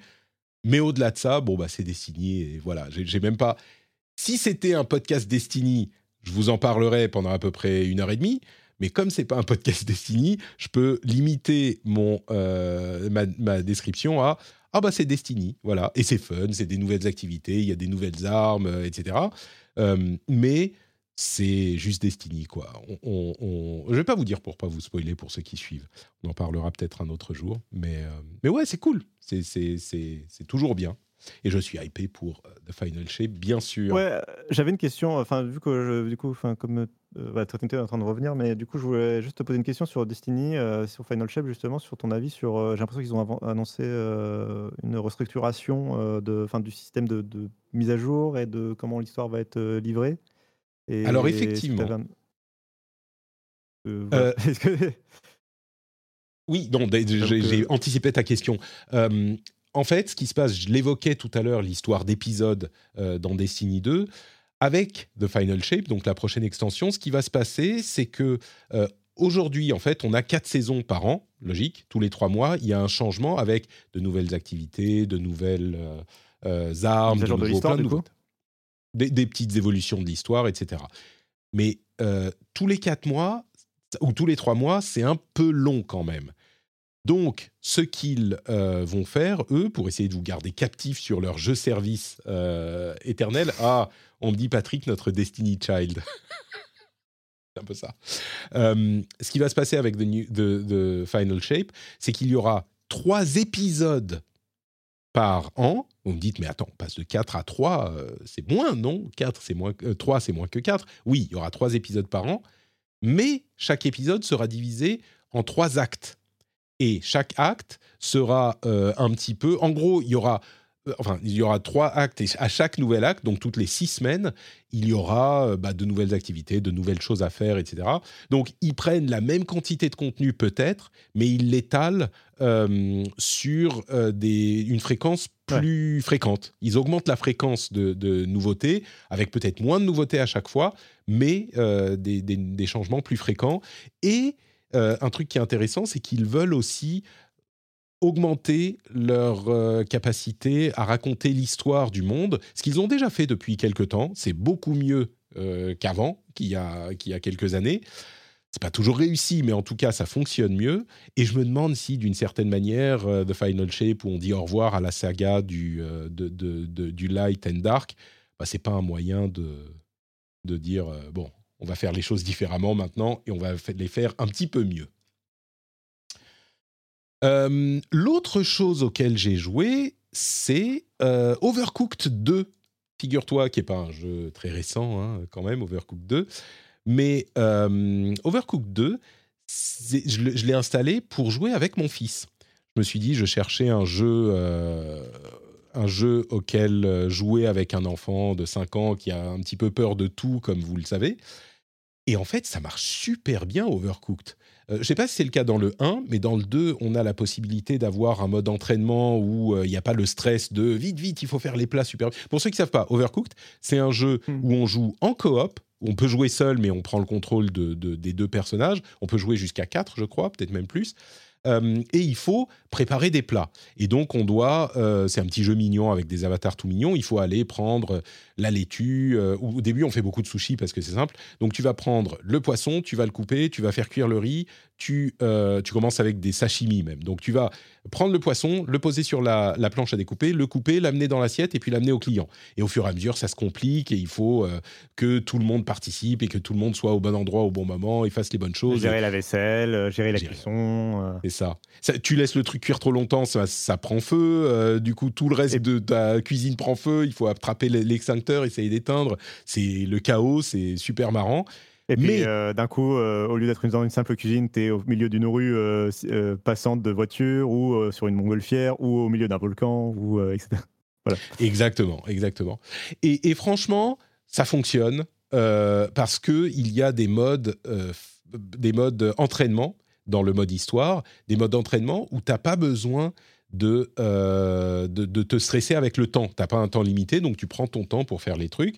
Et du coup, avec un enfant, ça marche super bien, c'est hyper drôle, il a adoré. Et on a joué qu'à ça pendant son heure de jeu du dimanche et du samedi. Et je pense que le mois, la semaine prochaine, on va faire euh, ça aussi. Donc, c'est très drôle. Overcooked 2, je le recommande. Euh, on me demande dans la chatroom, est-ce qu'il faut être à jour des extensions pour profiter de tout le contenu de Destiny 2 Alors oui, évidemment. Tout le contenu, oui, il faut être à jour dans les extensions. Enfin, avoir la dernière en tout cas. Mais quand tu dis tout, tout, tout le contenu, c'est trompeur. Moi, je dirais qu'on peut tout à fait profiter de Destiny 2, même en free-to-play. Donc, euh, allez-y. Il y a un autre jeu qui est sorti, euh, c'est Immortals of Aveum, euh, qui est un jeu EA, qui est pas trop mal. Vous savez, c'est cette sorte de Call of Duty magie, de la magie de l'espace. Et, et visiblement, ça fonctionne plutôt bien. C'est 83 de score sur Metacritic. Mais au-delà du fait que c'est un jeu sympa, bon, dans un monde où il y a des millions de jeux extraordinaires qu'il faut pas rater, ça on commence à le comprendre. Euh, et ben, ce qui est intéressant, c'est de voir à quel point, comme le disait SkillUp dans la review que j'ai regardée sur le sujet, de voir à quel point EA semble se reconcentrer sur des jeux solo, euh, sans Game Pass, sans euh, jeu service, sans machin. Euh, Au-delà, bien sûr, de ces jeux avec Game Pass et euh, FIFA Ultimate Team et tout ça qui existe, mais ils ont aussi des jeux solo euh, qui sont bah, juste des expériences solo qui sont bien foutues et des triple A. Malheureusement, Immortals of Aveum risque de ne pas avoir le succès qu'il mériterait parce qu'il est vraiment sympathique. Et on espère que ça n'affectera pas la volonté de EA de faire du, jeu, solo à, gros, grosse production value. Mais voilà, je voulais le mentionner. C'est un jeu, ce qu'il en dit, ce qu'il up, c'est c'est un jeu euh, qui, est, qui, est bien pour se vider l'esprit. Vous venez de faire un énorme jeu, il y a un énorme jeu qui arrive euh, dans trois semaines. eh ben, vous prenez Immortals of Aveum et vous avez un truc fun, marrant, bien écrit, enfin bien écrit, euh, qui fonctionne avec un lore cool et un gameplay efficace. Et ben, ça fonctionne très bien. C'est Immortals of Aveum. Et oui, euh, celui-là aussi il risque de finir dans le, dans le Game Pass ou dans le PlayStation Premium dans pas longtemps, donc on pourra en profiter à ce moment, je pense. Et bah, minima, il va, il, c'est un jeu EA, donc il, il, sera dans le EA Play à, à terme. À terme, oui. Donc dans le Game Pass. C'est ce que disait Johan dans la chatroom. Les news qui restent. Alors d'abord, news très importante, le livre de notre... Je ne sais pas si vous m'entendez. Oui, tu es là ah oui Oh là là, mais j'ai pensé que tu avais abandonné. Incroyable sur, le, sur le, fil, je suis là. Je suis désolée, j'ai entendu que tu passais aux news. Je me suis dit, vite, vite, il faut que j'intervienne. Vas-y, vas-y, vas-y. Alors, du coup, euh, Trinity, les jeux auxquels tu as joué ces derniers temps. Vas-y, vas-y. Alors, moi, ça va être assez rapide. Hein, comme Attends, vous savez, je suis en on revient, du on monde. revient, on revient en arrière. C'est les jeux, c'est pas fini en fait. Vas-y. Euh, comme vous le savez, je suis en tour du monde. Donc euh, en ce moment, ma consommation de jeux, elle est un petit peu affectée. Hein. Euh, le temps que je reçoive ma Starlink, elle arrive dans 10 jours. Mmh. Oui, je compte les jours. hein. Euh, Jusqu'à son arrivée, ça va me permettre d'avoir une meilleure co, de pouvoir jouer sur mon PC. Mais ça ne m'a pas empêché de jouer un petit peu. Et surtout, en fait, ça m'a permis de ressortir mes consoles portables. Et notamment la Switch, que j'avais pas mal mise au placard depuis un petit moment. Ah ah. sur laquelle je Et bien sûr, tu t'es précipité re- sur Mario 3D World comme tu, tu m'avais promis que tu allais le faire il y a trois ans. Absolument pas. Je n'ai pas tenu ma promesse, mais est-ce que ce n'était pas une promesse Twitter finalement? Euh, Du coup, du vrai, coup, je ne me suis pas lancée dans Mario 3D World, mais je me suis lancée dans la, je me suis relancée dans l'aventure Don't Starve. Alors pour ceux qui Ah. ne connaîtraient pas Don't Starve, euh, déjà grossière erreur parce que c'est un excellent jeu, mais c'est un jeu de survie en vue isométrique euh, qui a été développé par euh, Clay Entertainment et qui est sorti en 2013. Alors c'est un jeu qui a 10 ans, mais qui honnêtement a pas pris une seule ride. Euh, c'est un jeu qui se déroule dans un monde un peu mystérieux, sombre, avec des créatures étranges et plein de défis à relever. Et en fait, le joueur, euh, bah, les joueurs doivent rassembler des ressources, construire des abris, cultiver de la nourriture, éviter la faim, la folie, les attaques de monstres. Tout ça dans un monde généré procéduralement à chaque run, à chaque nouvelle run. Il se distingue en fait par son esthétique, euh, justement parce que c'est c'est ça qui fait que ce jeu n'a pas vieilli. Il a une esthétique un peu dessinée, très Tim Burtonesque. Vraiment, si vous aimez les univers à la Tim Burton, ce jeu il, il est vraiment fait pour vous. Euh, mais aussi, en fait, c'est un jeu qui a une, euh, quand on commence, qui a une, apparente euh, simplicité, on va dire, et qui pourtant cache des mécaniques assez complexes qui vont nécessiter de faire plusieurs runs avant de tout maîtriser. Euh, il, est, assez dur en fait si on veut vraiment aller loin. C'est un jeu qui est euh, challengeant. Euh, donc c'est vraiment une expérience de survie qui va être assez exigeante, mais qui est aussi hyper captivante, je trouve, parce qu'il y a plein d'easter eggs, plein de choses à découvrir, et, l'univers évolue énormément. Et en plus, bah, l'avantage, c'est que si vous le découvrez maintenant, vous avez envie de vous y remettre maintenant, c'est un jeu qui a eu de nombreuses extensions qui ont apporté beaucoup de choses, mais vraiment des décors très variés, des nouveaux mobs, etc. Et si vous avez envie de tenter l'expérience en multijoueur, il a eu aussi un jeu à part dédié au multijoueur avec les mêmes mécaniques, euh, mais plein de nouveaux nouvelles choses à l'intérieur. Donc en fait aujourd'hui, bah franchement, le, le fameux comme pour Destiny, comme pour WoW, c'est le meilleur moment pour se lancer. Il y a, C'est il y a le un meilleur événement, si je ne m'abuse, il y a un événement avec Cult of the Lamb euh, en ce moment. Ah en oui, plus, ah bah voilà, en plus, donc euh, le, crossover de deux jeux incroyables. mais c'est un peu Euh, le- donc le- euh, moi, le- l'un des premiers vrais survival euh, de, de ce type-là. Donc Starve, c'est un jeu un petit peu légendaire. Quoi. Ouais, il est légendaire euh, et, et honnêtement, je le redis, si vous l'avez pas essayé, essayez-le. En plus, il doit plus coûter très très cher maintenant. Et en fait, c'est un jeu avec une rejouabilité telle euh, que c'est jamais un mauvais investissement, quoi. C'est-à-dire qu'on peut reprendre, recommencer euh, euh, tout ça. Et puis alors, vous avez une montagne de vidéos sur Internet qui vous parlent euh, de, de, de toutes les, les petits tricks qu'il y a dans le jeu. Enfin bref, moi je suis vraiment très très fan et ça me fait vraiment du bien de rejouer un jeu, juste de me dire tiens, je vais jouer 30 minutes à Don't Starve dans mon lit et de plus Mhm. faire des sessions de 8 heures parce que je suis en stream.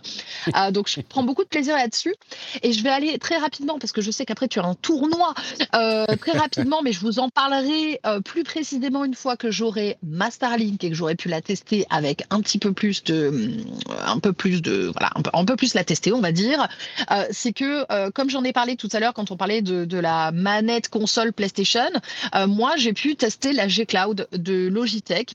Donc je dois préciser quand même que c'est la marque qui m'avait envoyé le produit, euh, mais c'était pas une OP, donc j'avais aucun, aucune obligation de communication, euh, tout ça, mais, Mhm. mais j'aime bien quand même rester transparente là-dessus.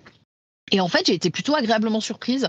Euh, bah, comme on l'a dit, c'est pas une console qui va fonctionner hors réseau internet. hein. Euh, C'est vraiment un espèce d'hybride entre console et tablette pour jouer un peu tranquillement chez soi avec euh, sur un format portable, dans son lit, dans son canapé ou sur ses toilettes, comme dirait notre Patrick, on sait jamais. Euh, et en fait, euh, une fois une fois connecté à Internet, on va avoir accès à tous nos comptes de jeux cloud cloud gaming, bah, tels que le Game Pass. Donc, euh, on Mm. peut se faire du Sea of Thieves euh, dessus. On a accès au Nvidia GeForce, à, si tant est que vous ayez ces comptes-là. Et on peut même avoir accès à Steam. Alors, à Steam, c'est un petit peu euh, particulier parce qu'en fait, il faut avoir le PC allumé. Tu vois, il y a un peu le côté euh, presque un peu comme, comme la PlayStation. C'est le streaming depuis le PC. euh, Ouais, comme la C'est ça, c'est le streaming maison, quoi, hein, on va dire. Euh, mais euh, vu que c'est aussi un, hybride tablette, euh, bah, en fait, vous allez avoir accès à euh, toutes les applications que vous voulez installer. Donc, que ce soit les jeux mobiles, mais euh, Twitch, Google Mhm. Chrome, YouTube, etc. Donc, c'est vraiment voilà une sorte, une sorte d'hybride. L'avantage du cloud dans, dans, dans ce que dans ce cas-là, moi que je vois, bah, déjà, c'est que la console devient un peu moins vite obsolète, hein, vu que ce qu'il y a dedans, ça, ça vieillit moins vite. Euh, vu que ça fonctionne en serveur en ligne. Et surtout, elle a une très très bonne durée d'autonomie euh, par Mmh. rapport à une console euh, classique. Euh, on est à peu près sur 10 à 15 heures sans avoir à la recharger, ce qui vraiment Ah est oui. très cool. Ouais, ça permet de, de jouer assez longtemps, euh, assez longtemps dans son lit et pas avoir à brancher les câbles Mhm. comme moi je le fais avec la Switch. Et puis Euh, pas mettre les trucs à jour tout le temps, comme avec la Steam Deck ou la ROG Ally, c'est un petit peu pénible à chaque fois. qu'on. Ouais. Mm.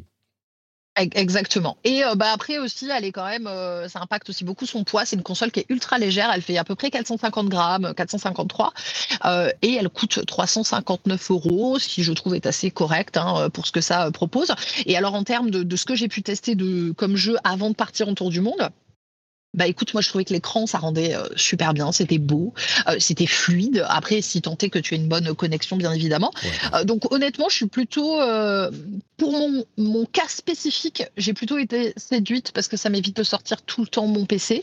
Et du coup, bah, je vous ferai un point dans quelques semaines, une fois que j'aurai eu ma Starlink et que j'aurai pu tester l'intégralité des jeux du Game Pass dessus. je pourrai vous dire un petit peu ce que ça vaut sur le long terme. Mon, mon impression sur cette machine, c'est que euh, il y a beaucoup de gens, moi y compris, qui pensaient mais ça sert à rien, un petit peu comme avec la, la Portal, et euh, en, avec la, en l'ayant eu entre les mains, c'est plus ça sert à rien, mais c'est dans certains cas ça peut être cool. En fait, c'est des cas d'usage spécifiques, mais si on est dans ce cas d'usage, bon bah finalement euh, peut-être que ça peut être sympa quoi. Donc Je, je voulais mentionner euh, deux petits points euh, juste pour dire que on n'a pas parlé pour la PlayStation Portable, mais c'est la même chose pour les deux machines, PlayStation Portable et, et Portal et Logitech G Cloud. Euh, c'est des écrans euh, 16 neuvième, euh, ce qui fait que c'est pile le format d'affichage de nos jeux habituels. Là où quand on fait du streaming sur smartphone ou sur tablette, c'est souvent des formats d'écran un peu différents. mm, Et du coup, il y a des bandes noires un peu partout. Enfin, l'expérience est un petit peu euh, voilà, différente, un peu, Ouais. un peu plus optimisée dans le cas de Logitech et de PlayStation. Pareil, le fait que la manette soit intégrée de base, euh, ça rend le truc plus ergonomique quand même. Quoi. Ouais, Moi, je crois qu'il y a une place pour des, des appareils dédiés à ce genre de choses si on est suffisamment, si on est dans le bon cas d'usage. Quoi. Le, le- oui, ça marche sur le téléphone, euh, techniquement, ça fonctionne, mais un appareil qui fait tout, bah, c'est pas forcément idéal pour tout. Et quand on veut être vraiment, Mm. euh, euh, quand on est vraiment, euh, on a une utilisation intensive, bah. Bon, bah merci, merci euh, Trinity. Et puis donc, Sur le le reste de l'actualité, très très vite. Euh, D'abord, Thomas a annoncé son livre, Thomas Merer, notre ami Amaebi, a annoncé son livre sur Assassin's Creed, les secrets d'Assassin's Creed de 2007 à 2014, l'envol. Il est chez euh, les amis de Third Edition, évidemment, disponible le 31 août. Donc euh, voilà, je voulais le mentionner et je suis sûr que Thomas nous en reparlera quand il euh, viendra dans l'émission à un moment. Donc si vous appréciez, si vous voulez tout savoir sur les secrets d'Assassin's Creed, de son développement, eh ben, un livre de Thomas chez Third Edition. Quelques petits trucs rapides. Euh, Warcraft Rumble, le jeu mobile Warcraft, le Tower Attack, est soft launché au Canada, donc il risque d'arriver bientôt chez nous. Alors c'est clairement, c'est un petit peu un free-to-play et un pay-to-win. J'ai pas l'impression qu'ils s'en cachent vraiment. Ils, vendent les unités qu'on peut, ah, d'une certaine manière, ils vendent les unités qu'on peut utiliser, mais euh, ça a l'air sympa quand même, et peut-être qu'il y a moyen de s'amuser en free-to-play. Donc on verra quand il arrive. Euh, like a Dragon Gaiden, le The Man Who Erased His Name, a eu un, un, petit trailer de 7 minutes où on voit, il y a deux choses que je note. D'abord, bah, il y aura un trailer de Infinite Wealth Like a Dragon 8 avec euh, Kiryu et euh, Ichiban si on réussit à finir le jeu de base, donc Like a Dragon Gaiden, et on pourra avoir une, un petit trial. Mais en plus de ça, il y a des... Alors, c'est marrant, le truc de 7 minutes, on peut le regarder, mais il y a des passages qui m'ont un petit peu what the fuckifié la tête.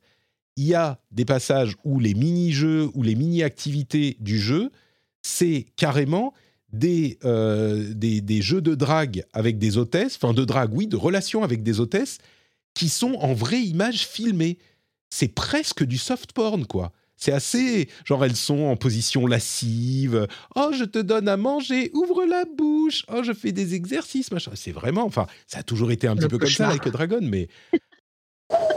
Et c'est bizarre parce que c'est des images des vrais, quoi, des, actrices. Bref.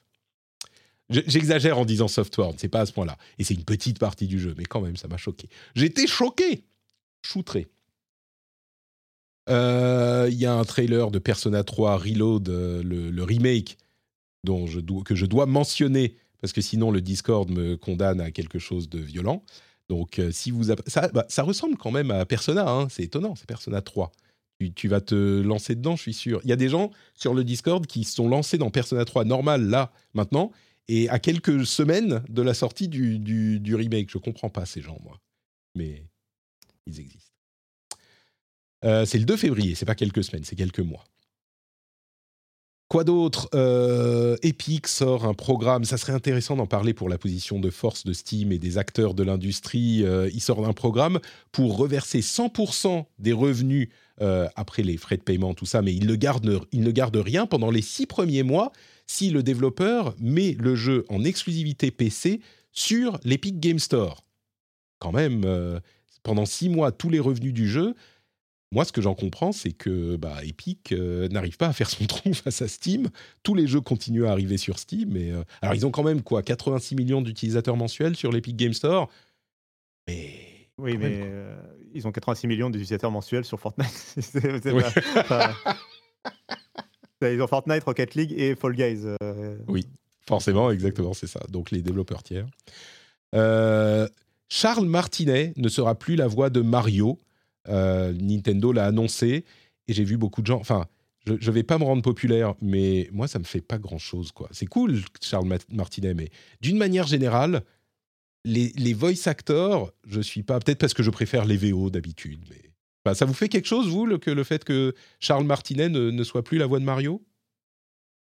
Euh, Alors. Vas-y, Trini. si on considère que j'ai pas du tout joué à Mario et que j'ai joué à quasiment aucun des Mario ces dernières années. Euh, moi, les seuls Mario que j'ai joué, c'est vraiment les, les, tout premiers euh, sur Super Nintendo. Je t'avoue que ça me fait ni chaud ni froid. Hein. Mais, mais, après, non, je peux, je peux comprendre, en étant un peu plus sérieuse, je, je peux comprendre que les gens soient attachés à une voix. Après, il faut voir hein, euh, par quoi ça, par qui euh, ça va être remplacé, euh, comment, parce qu'en vrai, il y a des gens qui arrivent très bien à faire exactement les mêmes voix sans que ce soit flagrant. Donc mmh. après, c'est plus de la nostalgie là, je pense, qui parle pour les gens, quoi. Parce que ça évoque leur premier contact avec Mario et. Exactement. Alors le truc c'est que si j'ai bien compris, le prochain Mario qui est Mario éléphant là qui sort à la fin de l'année, c'est déjà plus lui qui, Mario qui fait la voix. Et euh, c'est déjà plus lui qui fait la voix. Et en fait, euh, moi, je m'en étais pas du tout rendu compte euh, quand j'ai le trailer. Et donc, je pense que je pense que ça révèle un peu tout de. En fait, moi, je suis attaché effectivement aux, acteurs. Et enfin, je trouve qu'il y a des jeux qui, ont, qui sont portés par leur casting. Et il y a, voilà, il y a des très beaux acteurs et tout. Dans le cas de Mario, il, enfin, il a jamais eu de voice line. Mario, il a, il a trois onomatopées qui, depuis Mario 64, c'est toujours les mêmes. Euh, il, a pas, il, a aucune ligne de dialogue, littéralement. Donc euh, bon, c'est comme si un jour Link changeait de voix, euh, il fera plus. il fera. Ah Moi, je peux le faire. Ah tu vois Euh, on est dans la chatroom Charles Martinet, tu vois c'est, le remplaçant. Euh, ce que j'espère en fait, c'est que c'est pas parce qu'il a un problème de santé. Euh, dont il ne Ouais, veut pas parler, ou je sais pas, c'est juste ça, quoi. Mais bon, Euh, en tout cas, merci Cassim d'avoir exprimé à ma place ce que je ressens, et du coup, vous pouvez vous énerver contre lui ou vous énerver contre moi. Et je crois qu'on arrive. Ah oui, les, les stores euh, Xbox 360 euh, ferment là en, en- dans un an à peu près. Donc, euh, bah, si vous voulez acheter des choses sur Xbox 360, c'est le moment. Surtout que c'est compatible euh, avec la plupart sont compatibles avec Xbox euh, Series X. Donc euh, voilà, vous pouvez vous précipiter. Merci à tous les deux d'avoir participé à ce rendez-vous jeu. C'était un moment formidable et semé d'embûches et d'aventures. Ça a augmenté au drama de euh, l'émission. Merci beaucoup Trinity.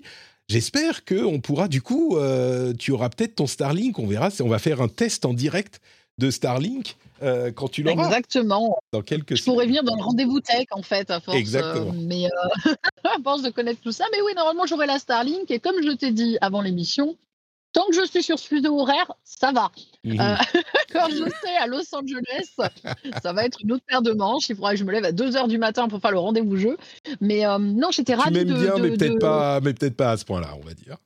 On verra, ça dépend de ma motivation. Franchement, tu sais que parfois je peux me motiver. On sait jamais. Ah hein, ouais, euh, d'accord, euh, J'espère qu'il y aura ouais, des beaux jeux dont tu veux parler juste à ce moment, en fait.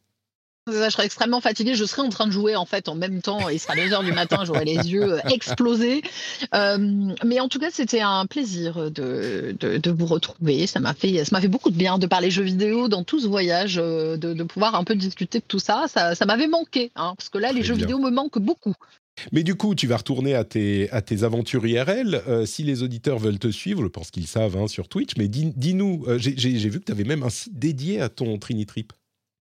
Oui, en fait, j'ai sorti un site, euh, un site web euh, au tout début de mon aventure, euh, trinitrip.fr, qui est en fait un site dédié au voyage et à l'aventure. Donc, ça permet aux gens de suivre à la fois mon, périple, mais aussi en fait d'avoir des conseils, que ce soit sur le voyage, voyager avec son chien, le matériel de streaming, le matériel photo, parce qu'en fait, il y avait tout le temps des questions qui revenaient. Et je me suis dit, pourquoi pas faire un site où en fait, ils vont pouvoir retrouver tout ça, et puis aussi des conseils par rapport à là où je voyage. Par exemple, là, je fais pas mal de choses par rapport au Canada. Je donne des conseils par rapport au Canada et ça va avancer au fur et à mesure en fonction de mon voyage. Et euh, oui, là, je vais reprendre mes live IRL, euh, toujours en direct du Canada, encore pour un mois et demi. Ensuite, on passera aux US. Mais je vais reprendre le gaming, du coup, aussi. euh, dès que la Starlink est là, je vais faire un petit live gaming par semaine dans le van, quoi. Mais on continue l'aventure. Magnifique. Super. Euh, et oui, comme on dit dans la chatroom, euh, Trinity m'a donné quelques conseils pour mon, trip en van qui m'ont été bien utiles. Donc, euh, trinitrip.fr ou alors Trinity sur Twitch, évidemment. Cassim, où te retrouve-t-on? Euh, on me retrouve sur frandroid.com où j'ai pu en plus publier un article qui a complémenté cet épisode puisqu'on n'a pas pu euh, en parler pendant l'épisode, euh, qui est l'équipe de Microsoft qui a fait des interviews autour de la Gamescom, notamment pour parler de, de la question des refresh mi- milieu de génération des consoles, de l'arrivée des jeux Activision Blizzard dans le Game Pass ou du fait que Baldur's Gate 3 ne sort pas sur Xbox avant peut-être 2024. Euh, donc, euh, toutes ces questions-là ont été posées à Phil Spencer et à d'autres membres de la direction de Xbox. Et j'ai fait un papier récap euh, sur Frandroid pour expliquer un peu toutes les réponses qui avaient été apportées. Il dit quoi sur Baldur's Gate? Euh, il dit que, le, que les développeurs n'ont pas l'obligation d'avoir les mêmes fonctionnalités qui, sur les deux consoles. Donc, ils Ah. pourraient euh, dropper le, la ce qui pose problème, c'était le, le, le coop euh, en écran partagé. Ils pourraient très bien choisir de ne pas le mettre sur Series S. Euh, mais c'est le développeur qui a le choix euh, et euh, ils, ont tout à- ils respectent évidemment le, choix de l'Ariane et Hmm. notamment le fait que l'Ariane souhaite mettre la priorité sur PlayStation. Il comprend tout à fait que la priorité soit mise là, mais il, il réitère le fait que la Xbox Series S est une console importante puisque beaucoup plus accessible et je suis assez d'accord sur le fait que Hmm. tout le monde n'a pas 500 euros à mettre dans une console de jeu et qu'il est important de penser des fois euh, de sortir de son forum de gamer et de penser que les- il y a d'autres gens qui sont moins intéressés, qui veulent euh, des consoles moins chères, voilà. bah, C'est Euh, vrai, donc tu peux acheter une et moins puissante. Tout va bien. Aussi, euh, voilà. Et que si la Switch existe, a priori, les développeurs n'ont pas totalement des raisons de se plaindre que la série S soit pas assez puissante. Il y, a- il y a pire ailleurs. quoi. Non, le problème, c'était la parité Ouais. qu'on imaginait Oui, oui. imposée par Microsoft entre les deux types de consoles, visiblement. Euh, S'il dit que ça n'est pas le cas, c'est une information intéressante, mais l'Ariane veut euh, avoir cette parité de fonction. Mais tous les détails sont dans l'article de frandroid.com que je vous Donc, frandroid.com, merci beaucoup Cassim. Et d'ailleurs, si vous voulez comprendre les histoires de rachat de euh, Activision Blizzard et de CMA et de Ubisoft, tout ça, euh, il y aura aussi dans la newsletter deux articles de Cassib qui expliquent tout ça. Et bon, bah, tout simplement sur frandroid.com, euh, vous savez que vous pourrez tout comprendre. Merci à tous les deux. Pour ma part, c'est Note Patrick, Note Patrick sur tous les réseaux, sur bah, Twitch, sur YouTube, Notre Patrick Podcast, sur Twitter, sur Blue Sky, sur Mastodon, un petit peu partout, et le Discord où on s'amuse beaucoup et où on va d'ailleurs faire, en plus du live maintenant, euh, le Notre Patrick Community Cup sur Street Fighter 6. Ça va commencer dans, dans quelques minutes si vous êtes en vidéo. Vous pouvez venir la voir si vous êtes en podcast. et dans tous les cas, vous pouvez aller sur patreon.com slash rdvjeux pour soutenir l'émission, vous le savez, avec des sommes modiques vous faites une action, euh, un truc qui rime en hic, euh, fatidique, une action fantastique, une action mirifique, voilà, euh, avec une somme modique. Merci à tous et à toutes. On se retrouve dans une semaine pour un nouveau rendez-vous jeu. Ciao, ciao.